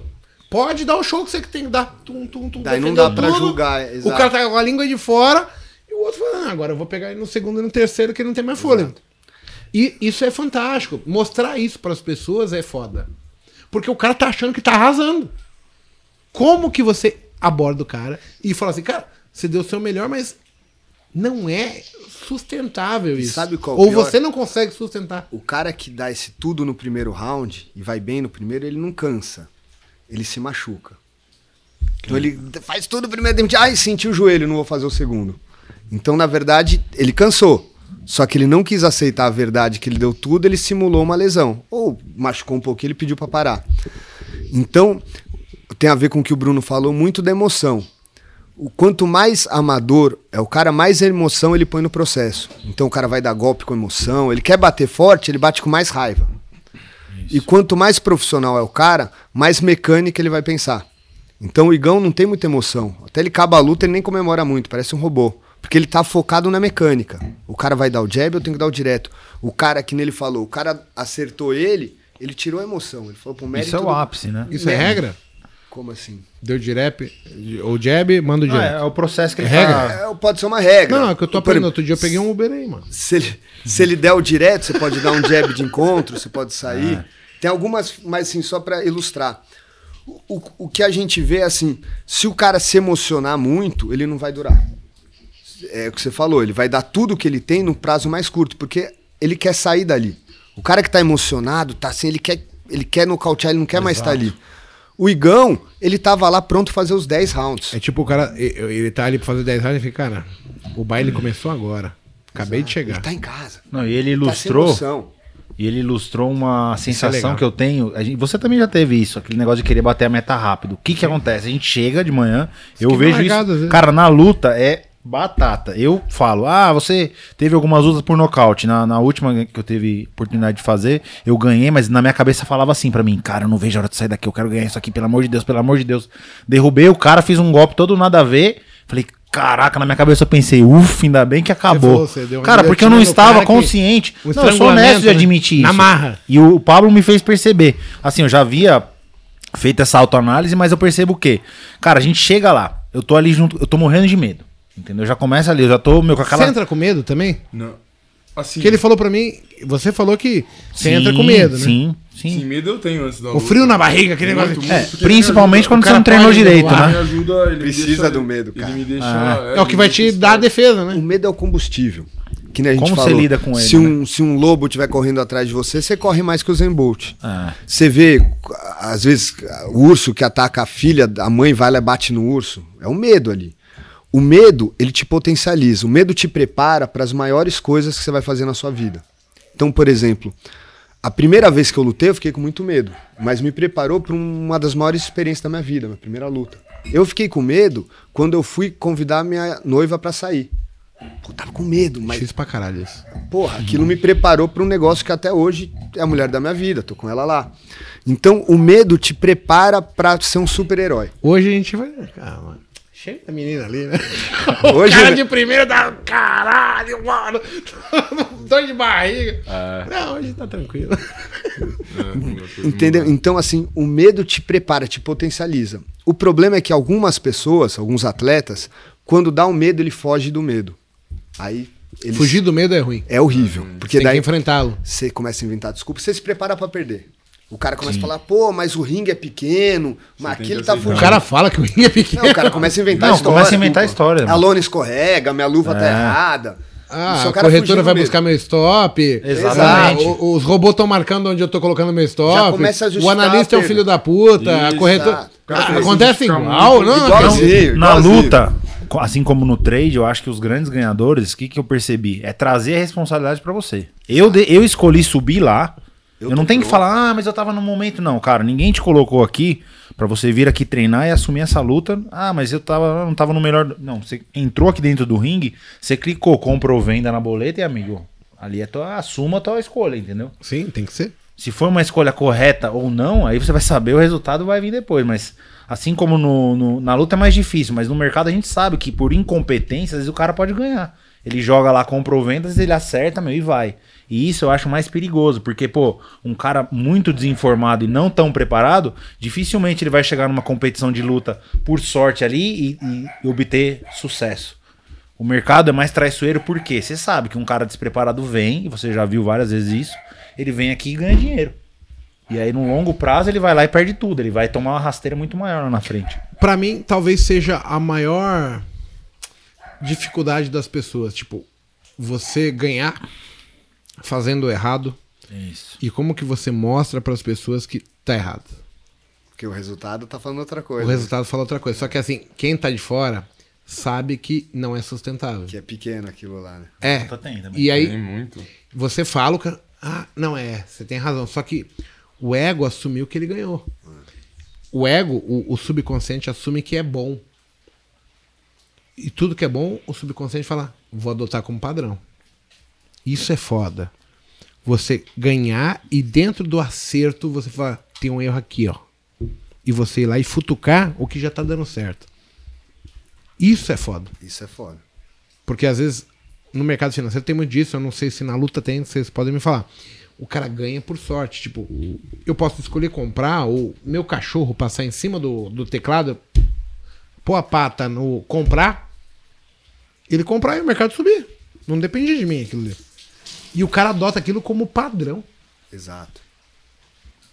É foda. Por quê? Porque aí você perde muito tempo em coisas que você já podia estar moldando e corrigindo. Você só tem que entender que assim, a sorte ela é, ela caminha junto com quem trabalha. A sorte ela não tá ali pra você pontuar ela como o, o- o ideal. Cara, deu a sorte porque eu tô fazendo a coisa certa, só que eu já vi que tá errado e eu preciso só Tem, ter essa lucidez é foda. é difícil. Tem, tem atletas. Na luta tem? Pô, tem atletas que você fala assim, cara, esse cara tá precisando perder uma luta.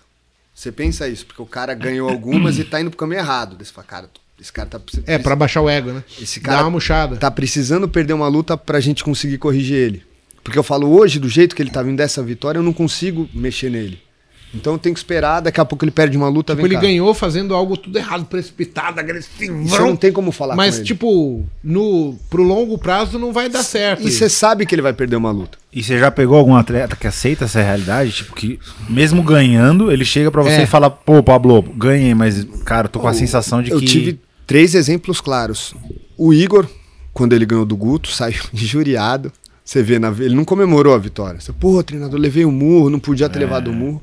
O Caio, quando ganhou a luta e não foi contratado, que veio pra outra bem melhor. E eu tenho um atleta, que é o Rômulo, que a gente fala que a gente tira muito da emoção dos atletas. O Rômulo é um cara impressionante, quando ele vai lutar, ele não tem emoção nenhuma. Eu lembro que a gente foi lutar uma luta em Juqueí. E o cara pegou o carro, foi lá, bateu peso, lutou com um cara da cidade, nocauteou no primeiro round. E daí eu indo embora com ele, ele no carro. Daí ele quieto, né, olhando pra ele, eu falei, pô, o cara não comemora, né? Não... Deu Romuleira, você não tem emoção, não, cara? Dele, pô, tenho. Eu tenho fome, tenho sono. Eu falei, não, isso não é emoção, cara. Pô, também tem. não, Isso não é emoção, cara. Pô, o cara virou um robô. Perto da luta ele não tem emoção. Caraca, velho. Então é isso. É, Tenho fome, tenho sono. é... Pô, isso não é emoção, cara. E não era nenhuma que ele tava tendo no momento. Ele só apontou que era conforto. Então, às Eu vezes, assim, tenho. Eu gosto muitas, da minha mãe. muitas vezes o cara briga com, com, a, com a alegria da vitória pra isso, pra poder corrigir as coisas que ele precisa corrigir. Ele, ele se obriga a não ficar tão feliz. Mas existe um equilíbrio também, né, Pablo? Você, você, chegou a identificar isso do cara ser tão frio, porque a gente fala isso no trade, né? Pô, Aham. quando o trader é o eterno infeliz, ele reclama quando perde e reclama quando ganha também. Tem um cara, ah, tá sempre. Ou não tem muita. A gente queria equilibrar isso. Tipo, Sim. pô, que, o- pro teu cérebro gravar, que é legal estar fazendo a tem coisa que dar uma certa. recompensa, né? Tem que dar uma recompensa. Tipo, eu ganhei uma Perfeito. luta, pô, tinha uma vez eu ouvi de um treinador, ah, legal, o cara comemorou. Pô, mas não é assim, sai soltando rojão, né? Mas, Mas também- tem que ter uma recompensa. Pô, legal, fiz um trabalho bacana, vamos comemorar. Cara, isso é uma coisa que eu tenho que trabalhar mais. Que eu sou um cara que comemoro pouco as, as etapas alcançadas, mas é uma coisa importante. Até pra você aproveitar a jornada, né? Sim. Que, porra, eu tô há 10 anos. Se eu só for ser feliz quando for campeão do mundo, eu tô jogando fora há muito tempo. E a felicidade muitas vezes tá na jornada, Tá né? na jornada. Eu acho que você tem que aproveitar a jornada. Então, a assim, jornada é o mais importante, né? Porque é, é tipo, quando a gente olha pra trás da nossa vida, dela. o que, que a gente faz? A gente dá risada pelo que a gente passou. sim. E entender que isso é a troca, né? Tipo, o erro e o acerto, o sucesso e o fracasso é, é o que te fez brilhar, o que te fez caminhar, entendeu? E, e é, isso tem que ser exposto e compartilhado. Sim. Você tem que ter alguém que vivencie com você pra. Caralho, olha. Calma, fudido, aproveita um pouco aqui. Conseguimos vencer. É, essa luta é foda. Porque senão fica muito sozinho. É, É foda. é foda mesmo. Vam- Vamos partir pro final aqui da nossa live, cara. É. Eu, eu queria saber de você, Paulão. Você é um cara que se tornou um mentor. Certo. O que você pontua hoje para os seus atletas, assim? Mas não tô nem falando da questão de treino, certo? Vamos, vamos mudar um pouco, porque assim, você ensinar jab direto, a postura, é algo normal. Você é o professor do cara. Mas assim, em termos de você, o que você entende que, que você pode fazer pelo Igor? Qual é o, o discernimento que você tem? Que- porque assim, eu entendo que você tem buscado conhecimento muito mais assim, como que eu ajudo pessoas? Perfeito. Porque é o que eu busco hoje. Eu busco entendimentos diferentes e tal. Mas assim, eu não busco mais sobre o, o meu métier, análise técnica, trade. Não, não, eu não tenho mais interesse nisso. Tenho certeza que você não pesquisa nada. só, O que, que temos aí de novo no boxe? Não, boxe é boxe. A gente vai evoluindo, vai vendo o que é possível e você adapta. Isso é adaptação. Agora, conceitual para ele ter um direcionamento Legal. mais legal, o Caio, o, o, Lu, o Rufus, o Rômulo, Rômulo, Ruf, Ícaro, Esse- Jair, esse pessoal todo. Denison. Porque assim, esses caras espelham em você uma, uma figura que é extremamente relevante. Você falou de ídolos no começo. E assim, eu nunca me imaginei que eu ia me tornar. Cara, mas as pessoas me pedem autógrafo. Legal. Ou me ajuda a tirar uma foto comigo. E eu às vezes fico até deslocado. porque, Cara, eu não sou tão importante assim, né? Aham.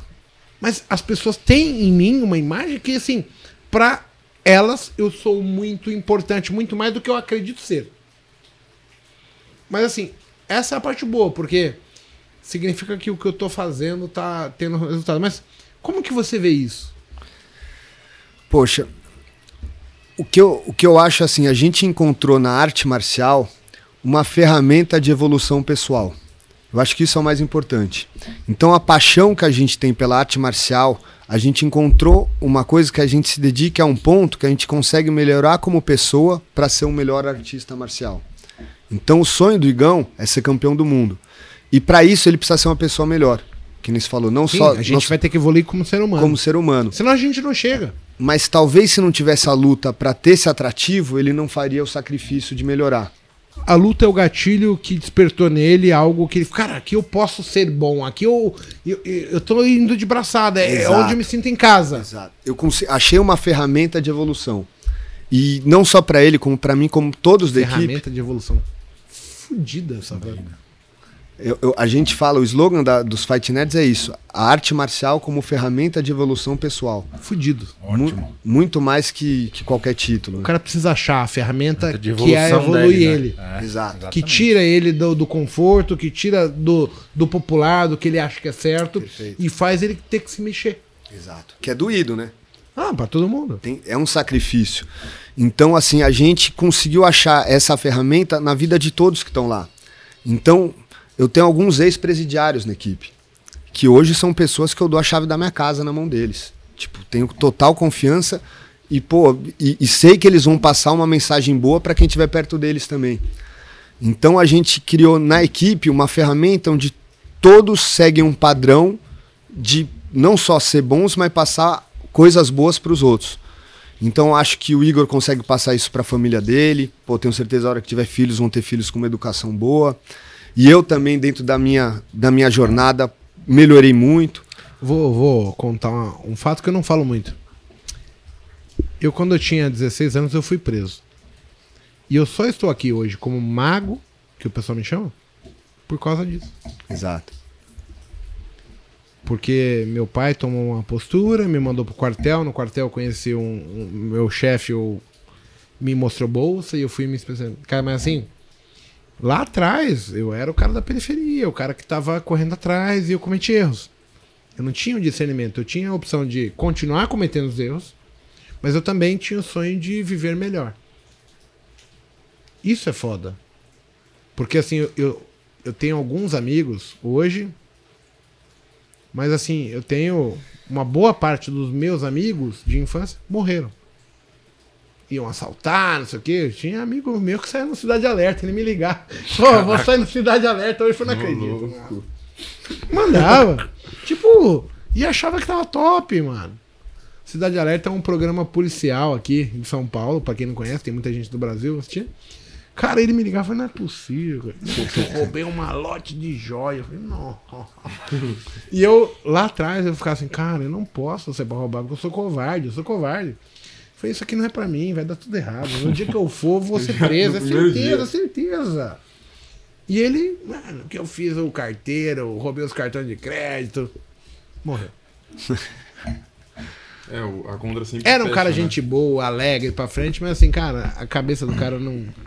Às vezes faltou uma ferramenta de evolução para Evolução. ele, né? Se tivesse encontrado no É caminho. foda, porque assim a gente volta lá atrás, ô Pablo, e assim, ninguém apresenta pra gente essas ferramentas. O cara tem que descobrir. É. Tem que estar disposto, né? A única coisa que eu lembro da minha infância é que eu não queria ser aquilo que eu que era apresentado pra mim. E eu falei, cara, não, eu posso ser mais. Aí eu resolvi ir trabalhar. Era um primeiro passo. Porque eu podia ir roubar. Aí eu falei, não, isso aqui não dá, vai dar certo, vai dar errado comigo, é certeza.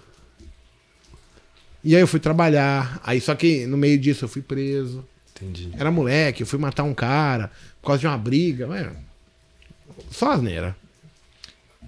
E olha só, poderia ter tudo acontecido errado, né? Assim, eu poderia ter matado o cara mesmo. Não, eu fui roubar uma pizzaria. Roubar não. Eu fui brigar com o motoboy da pizzaria, onde o dono era um policial civil. Ele tinha me dado umas capacetadas, porque ele foi entregar uma pizza, não sei o quê. Cara, eu tava armado. Eu poderia ter dado dois tiros no cara por uma impulsão. O que, que separa um assassino de um cara que não é assassino? É uma decisão. Uma decisão. Ele tinha me batido. Só que o dono da pizzaria era policial civil. E aí me deu uns tapas na cara, apanhei pra caralho, fui preso. Meu pai quase foi preso. Meu pai, nossa senhora, eu falei, nossa, Nossa, imagina. demais Do meu pai, nossa. E aí o delegado o pai do eu é bravo, hein? Nossa, Aí ah, tá ficando pior. Tá ficando pior. Aí vai pra FEBEM, fica um dia, presta serviço, presta serviço comunitário, paga as penalidades e tudo. Então, Assim, cara, eu tive tudo pra dar errado. Eu. Só que eu não queria viver aquela vida. E aí eu fui mudando, mudando, mudando, mudando. Eu já fui um cara que assim, achei que político roubava, quem tinha dinheiro roubava. Não, político rouba, né? Hoje, até hoje. Não, não posso falar que eu achava. Rouba. Mas assim, quem tinha dinheiro. Tinha raiva de rico. É, é. o cara se deu bem. Que é uma fala assim, cultura não, que a gente não é difícil ver no Cara, Brasil. hoje eu né? penso tão né? diferente. Porque eu, eu vi as coisas como elas são. Então, assim, é, é engraçado isso. Porque eu vejo que tem muita gente perdida que não tem essa informação. Ela, ela se alienou a uma proposta que foi apresentada para ele, alguém falou e ele assumiu aquilo como verdade, sem ele pelo menos contestar. E esse é o maior crime, você não contestar a sua situação. Onde você está, com quem que você está, por que que você está. Então, assim, é foda. Pros outros. Quem foi liberto é mais fácil. Se tornou automático. Como libertar mentes? É verdade. Esse é o teu trabalho. Acho que sim. Da sua turma é mostrar pra eles que eles são capazes, eles são bons e você acredita neles. Só que às vezes ele mesmo ele, ele vai achar que teu ego, né, ele tá falando, mas é porque ele não quer. Como eu passo a mensagem mais clara, eu falei, Igão, voa, irmão. Esse é o caminho. Expandir a mente das pessoas, né? É como passar essa mensagem mais real para as pessoas é difícil. Eu não sei como fazer. Ser mais incisivo, né, ali. Fazer É porque assim, eu tenho sucesso. Você tá tendo sucesso, mas descreva sucesso. Fala pra ele ter sucesso amanhã. Você só sabe mais ou menos a ordem como elas aconteceram. Hum, não é aqui, ó. E às vezes, quando você deu certo, você explicar o que é sucesso pra um cara que não deu certo ainda, ele fala, pô, tá muito longe. O cara não tá no mesmo patamar que eu. Então ele é fácil pra ele falar. Ele vai declinar, Mas, pô, porque ele vai achar difícil, você, distante. você passou pelo, pela situação que ele esteve, né? Eu, eu, eu, eu também tive muitos anos da minha vida que eu tive que correr atrás. Agora tô começando a ter alguma resposta boa. Mas assim, pô, acho que a resposta vem da nossa essência. Como você teve na sua essência, meu, não sou bandido, eu não vou pro lado errado. Você tem que buscar dentro de você, tipo, pelo menos o ímpeto de querer ser alguém. Então eu tinha dentro de mim. É, é algo comum que a gente sabe assim. Nem todo mundo vai ser milionário, Exato. mas todo mundo pode viver feliz. Pode ser realizado. O feliz é realizado. Ter o exponencial é um sonho que eu tô o tempo todo buscando. Eu acho que você, você, todo mundo. Mas assim, você ser feliz. E aí, quando eu falo felicidade, tá assim em você fazer algo que você se sinta pleno, que você completa você, é foda. Porque as pessoas pensam, misturam com dinheiro. Não é isso que vai acontecer. Não é o dinheiro que traz a felicidade, nem a felicidade traz o dinheiro. O foco tá errado. Porque assim, todo mundo fala em. O- o objetivo é ganhar dinheiro. O meu também é. Mas não tá claro, na minha concepção, que ter dinheiro é uma coisa que você consegue fazer trabalhando. Precisa algo mais, entendeu? Assim, no meio do caminho, ser um campeão mundial. Porque assim, você tá trabalhando pra caralho. Ganhar uma luta vai dizer se ele vai ter dinheiro ou não. Uma luta vai ser. Você pode ganhar todas as outras, mas se você perder aquela, acabou. Eu tô aqui treinando, tô conhecendo. Eu posso fazer. Mas se de repente eu perder um, um fio da- do negócio, eu vou ser um cara comum. E eu tenho que saber que o comum é o flat. Agora, eu não posso perder. o- ah, o meu vislumbre ele tá acima da linha, sempre. Eu quero chegar aqui, ó. Aqui é, é o. que Vai estar agradável para todo mundo. Tipo, eu vou trabalhar, eu vou ter uma família legal, eu vou ter uma condição legal, vou fazer minhas coisas dentro das minhas possibilidades, mas assim, mais ou menos, eu viajo, eu vou conhecer uma cidade aqui, outra ali. Isso é o natural. As pessoas, elas erram quando elas focam no dinheiro. O objetivo é ser feliz. Se você focar no ser feliz, quando você chegar ali, você tá pronto para expandir. Porque eu acredito que o dinheiro é uma energia, né? E é o que você faz com o ela, dinheiro entendeu? não é o fim. É, exatamente. E as pessoas criam um apego danado, né, cara? A gente vê aqui. O dinheiro, aliás, é o contrário. O dinheiro, ele é o fim. O meio não é. Para ter dinheiro não é esse. Não é a batalha, entendeu? Você primeiro tem que procurar fazer algo de amor. Você fala, Sim, cara, eu tô sim. pleno. É. Eu tô indo treinar feliz. Que é prosperidade, né? Feliz. Eu tô fazendo meu treino feliz. Sim. O dinheiro começa a vir como consequência. Sim. Você já é um campeão. Pula né? no colo, né? É, você é o campeão antes de ser. É. Você já tem dinheiro antes de ter ele. Exato. Sim. se você focar lá no objetivo, que é o dinheiro, tá errado. Foca na felicidade, em fazer algo leve, que você faça pleno. No processo de todo dia. O dinheiro vai ser a consequência disso. Que é o atrair a prosperidade pra você? Acredito. Sim. Porque eu nunca ganhei dinheiro quando eu quis ganhar dinheiro. O dinheiro veio sobre todas as coisas que eu não foquei em dinheiro. Exato. Foda, né? Você bota uma pressão que inviabiliza, né? Aí hoje eu falo assim, eu tenho, vou investir. Só que assim, não é mais foco dinheiro. Eu até penso menos, vem mais. Mas antes, não, eu fazia assim, eu quero dinheiro. Só que aí eu pecava, porque pra ter o dinheiro é a história do a gente já falou outro dia com o Jota lá, gerenciamento de risco é a ponta do iceberg.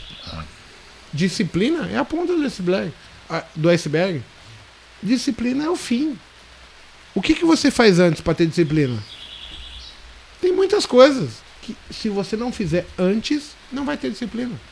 É. Disciplina é treinar todo dia? Não. Isso não é disciplina.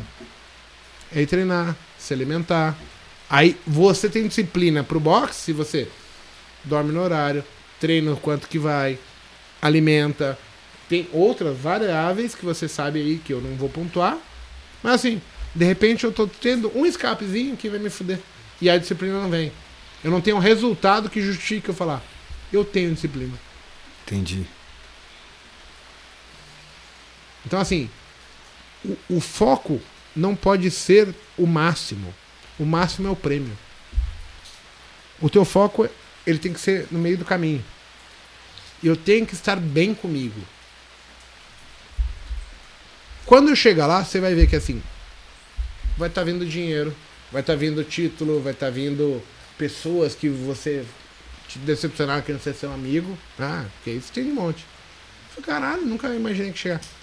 Mas quando você foca no máximo, tá muito distante. Não podemos focar no distante. O distante é o prêmio. O que, que um campeão tem que ser? Você não pode querer ser campeão. Mas você sabe que o campeão ele vai querer treinar muito. Ele age como um campeão na vida, igual que a gente tava falando. Se você fizer todos esses processos, você vai se habilitar a chegar lá. O campeão, E se não chegar, você foi um campeão durante o processo. Isso. Mas porque assim, no boxe principalmente, cara, você vai lutar com um cara tão bom quanto você. Um cara que ralou. É, é meio incerto. Você não pode ponderar isso. Você divide em 50 a 50 ali. Agora, se você agir como campeão e já sentir campeão mesmo sem ganhar, é fudido. É muito Porque forte, você chega né? lá sem pressão nenhuma. Exato. Você tem que sentir que você merece aquilo antes mesmo de acontecer. Eu já sou isso aí, não preciso. Vai acontecer. Show. Porque eu já ajo assim. Já aconteceu, né? Entendeu? E aí, se você perceber, ninguém sabe a fórmula pra ganhar na bolsa. Qual que é a fórmula pra se tornar um campeão mundial? Não. Tem que subir no ringue, ganhar uma luta. Aí essa luta abre mais visão. Opa, vamos É pra o segunda, processo terceira, pra quarta. Hoje tá lá. Vamos fazer isso, vamos fazer aquilo, vamos fazer aquilo. Podemos fazer. Não, esse aqui não. Mas se você não começar degrau por degrau, nunca vai. Qual é o segredo? Fazer plenamente. Plenamente você nunca estaria insatisfeito. Nunca estaria triste. Nunca estaria chateado, insatisfeito. Você chega lá convive, cara. Eu já tô no êxtase aqui. É. Pra mim, ó. Venha. E aí vai acontecendo. Eu não conheço ninguém que planejou. As coisas acontecem. E o Eu não conheço processo, um cara, cara. que tem grana. Eu planejei ter grana. Não conheço. Ele tomou a escolha, que ele não sabia se ia dar certo. Funcionou. Ele faz. E acontece. Mas ele não planejou ter grana, ele planejou outra coisa. A grana veio depois. Uma consequência, né? O que você tem que fazer? Ser feliz, ser leve. Gosto. Isso é a essência da coisa. E não vai tirar. Tem que treinar pra caralho, dedicar. Porque você sabe que o outro cara que vai estar do seu lado, ou o trader que ganha dinheiro, ele faz isso. Hoje em dia a galera leva assim, ah, ser feliz pra mim é o quê? Ah, eu ter dinheiro pra comprar as coisas, pra não faltar isso, pra não faltar aquilo. Isso Aí é a pessoa se, material. pro- se projeta muito no final, né? Ah, eu tenho que ter dinheiro, porque eu tenho dinheiro, eu vou ter tudo, não vai me faltar nada, eu vou estar tranquilo. É, é que é foda. O dinheiro talvez seja o, o bem mais importante pra gente. Mas tem um, um- um negócio assim: você não é rico, você está. Daqui não se leva nada. Sim. Então é tudo uma questão de momento. O seu momento tem que ser esplendoroso, com ou sem dinheiro. Tem fases boas, fases ruins pra todo mundo. Agora, Perfeito. como eu faço isso é diferente. Eu vejo muitas pessoas, tipo, por que, que eu toquei nesse assunto? Tem muita gente que chega no trade precisando vender o almoço. Então, assim, o foco dela não está em aprender, Tá em ganhar ali na hora. está né? em ganhar. Ganhar não é o resultado. Aliás, ganhar não é o objetivo. E nisso ela- Aprender é o objetivo. Ganhar é consequência. Aí tem o cara que ganha mil, o cara que ganha um milhão. Se eu for pleno, felicidade, eu nunca vou estar pressionado. Eu vou desenvolver melhor, vou jogar meu melhor boxe. Cara, você vai estar ali, de corpo e alma. De repente você vai vencer as pessoas porque a maior parte dos seres humanos, elas têm problemas. E o cara não está tão entregue quanto você. No trade é igual, eu vejo assim, quem que teve sucesso? O cara que mudou. Não é o cara que está tendo dificuldade e ele prevalece ali aquilo que ele. Não, ele reaprende tudo e se dá o luxo de falar, cara, eu aceito isso. E eu aceito que eu sou um ser humano ruim, que eu sou um pai ruim, um, um profissional ruim, e eu preciso melhorar. E aí ele adota isso como padrão. Perfeito. Então, assim, mesmo quando ele já está indo bem, ele falou, não, eu quero aprender sempre. Eu quero melhorar, quero evoluir sempre. Sempre significa que existem pessoas melhores que eu o tempo todo. E aí por isso que quando vocês falam assim, ele falou que não tá preso a mim, que ele pode trocar de academia. Se o cara lá dos Estados Unidos for melhor, vai. E essa é evolução? Você não se prende a ninguém. Agora, o que, que você precisa? Um cara que te consiga falar isso. Porque o cara que não gosta de você, ele vai te amarrar. É. Ele vai te prender uma pedra. Pelo ego, né? Na tua pedra e não vai deixar você andar. Porque quem ganha dinheiro, quem faz as coisas acontecer são seres humanos pessoas. E isso é foda. Outro dia o pessoal fala porque eu sou tão bom. Cara, eu acredito no ser humano. Eu gosto disso. Eu acredito que as, a maior parte das pessoas são boas. Isso para mim faz uma diferença fodida. Porque eu consigo ver as pessoas conseguindo atingir objetivos. E quando você olha no olho dela, igual você falou, eu olhei no olho e falei, hum, tá legal? E eu, tenho, eu olho no olho do cara e falo, cara, esse cara tá feliz. E tá não tem bem melhor né? que isso. Tá realizado, não tem bem melhor né? que isso. É a evolução do ser humano. quando você consegue pensar assim. Show. Show de bola. Terminamos? Opa! Temos mais alguma coisa a falar? Pô, queria sim aproveitar aqui agradecer mais uma vez você, não só por ter recebido a gente aqui, mas por ter se disponibilizado ajudar o Igão nessa jornada. É, eu, pô, a gente lida com muitas pessoas, sabe como é difícil conseguir ajuda e, e poucas vezes eu vi alguém firme na sua decisão, pô, sem querer muito alarde, foi lá, vou ajudar, pediu para mais pessoas ajudarem. Então, pô, dá a impressão que a gente também está fazendo um trabalho legal, que a gente está conseguindo é, nos aproximar de pessoas boas. O, o Brunão, o cara começou a treinar com a gente também aprendi a admirar ele e estou muito feliz assim do boxe ter me trazido a estar tá aqui nessa mesa com, com tantas pessoas que, que têm um conhecimento de mercado muito maior que o meu. E, pô, sou grato só de estar tá aqui, de estar tá ouvindo as histórias, de estar podendo compartilhar um pouco as minhas. Então, queria, é legal. queria agradecer eu, vocês. Eu, eu, vou te fazer um, um pontuamento, assim, porque você é o treinador, né? Você é o cara que olha pro cara e fala, cara, esse cara tem futuro, esse talvez não, esse tem que melhorar. E, e quando o Igor veio aqui, eu sou um cara muito de energia. Cara, ele tem uma hora muito boa. É fácil de se relacionar, é puro. Não tem maldade, o comentário não tem, sabe? Então assim, você tá cercado de pessoas boas. Sim. E eu uso isso como métrica para as pessoas que eu quero do meu lado. Eu não quero ter dor de cabeça, eu quero dormir todos os dias bem. Eu não quero nunca te ligar e falar, cara, temos um problema. Fudeu, acorda. Não quero. Assim, Exato. Não quero. Eu quero que você sorriva, cara, o Igor, o Igor é sensacional. Eu, cara, o Pablo, sem palavras. Para mim, isso vale mais do que qualquer coisa. Nossa. Então você tá cercado disso. E. Cara, eu acho injusto a situação do país. Eu acho que muito mais pessoas poderiam ajudar. Por isso que eu tento fazer a minha parte, mas assim, não é nada que vocês não mereçam. Fiquem tranquilos. obrigado. Obrigado, Igor. E, e, tenho certeza que a gente vai convencer as pessoas certas. Sim. E, e, e, a conta vai fechar, a gente vai conseguir realizar tudo que a gente tem planejado. Tenho muita fé nisso. Vou agradecer a presença do pessoal. Infelizmente acabou, tava bom bate-papo. Porque assim, vai falar com um treinador de boxe, um lutador. O que, que isso tem a ver com o mercado financeiro? A gente Muito, conseguiu né? Nossa.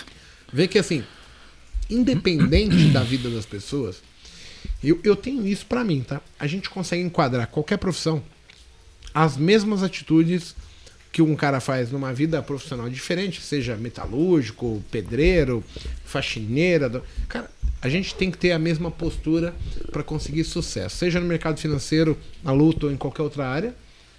Os seres humanos são iguais. Então, assim, a gente vai pecar pelos mesmos erros, pelas Sim. mesmas dificuldades, a gente vai acertar corrigindo posturas, e quem não erra não aprende. Então, assim, o objetivo nosso é sempre trazer uma amplitude, assim, que eu acho que é legal. E, e, puxa, vocês vivenciam aí alta performance, né? Porque é, é a luta, né? Não tem a outra, né? É aquela ali. É, é um- Ou eu vou bem aqui, ou eu caminho muito pra trás. É. Isso é foda. Porque não tem como errar, não tem como fazer mais ou menos bem feito. Tem que fazer um trabalho. Tem, tem que ser bom nas horas certas, né? Exato. É, é um treino. e isso é foda. foda. Difícil.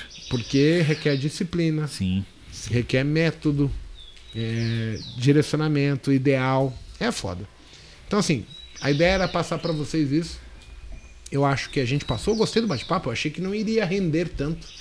Porque assim, como que eu vou falar com um treinador de boxe? Como que o mercado financeiro entra aí? E a gente não combina nada, a gente vai batendo papo e aí vai surgindo os assuntos, vai- vai enfiando no meio. Quando e vê, essa- é bem parecido, né? Tá... é, a gente meio Parelho que. ali. O pessoal entender que eu acho que eu nunca falei isso. Como é que a gente rola esse. Eu falei assim, ó, a gente vai falar meio sobre. O que foi que falou? É. é, no começo, A gente tava decidindo aqui. o, como que ia começar a conversa, né? É, pra lidar com essa questão da imprevisibilidade, né? Da luta Isso. pro trade, o Esse cara era assumir- o tema. É. Aí, olha o que vira.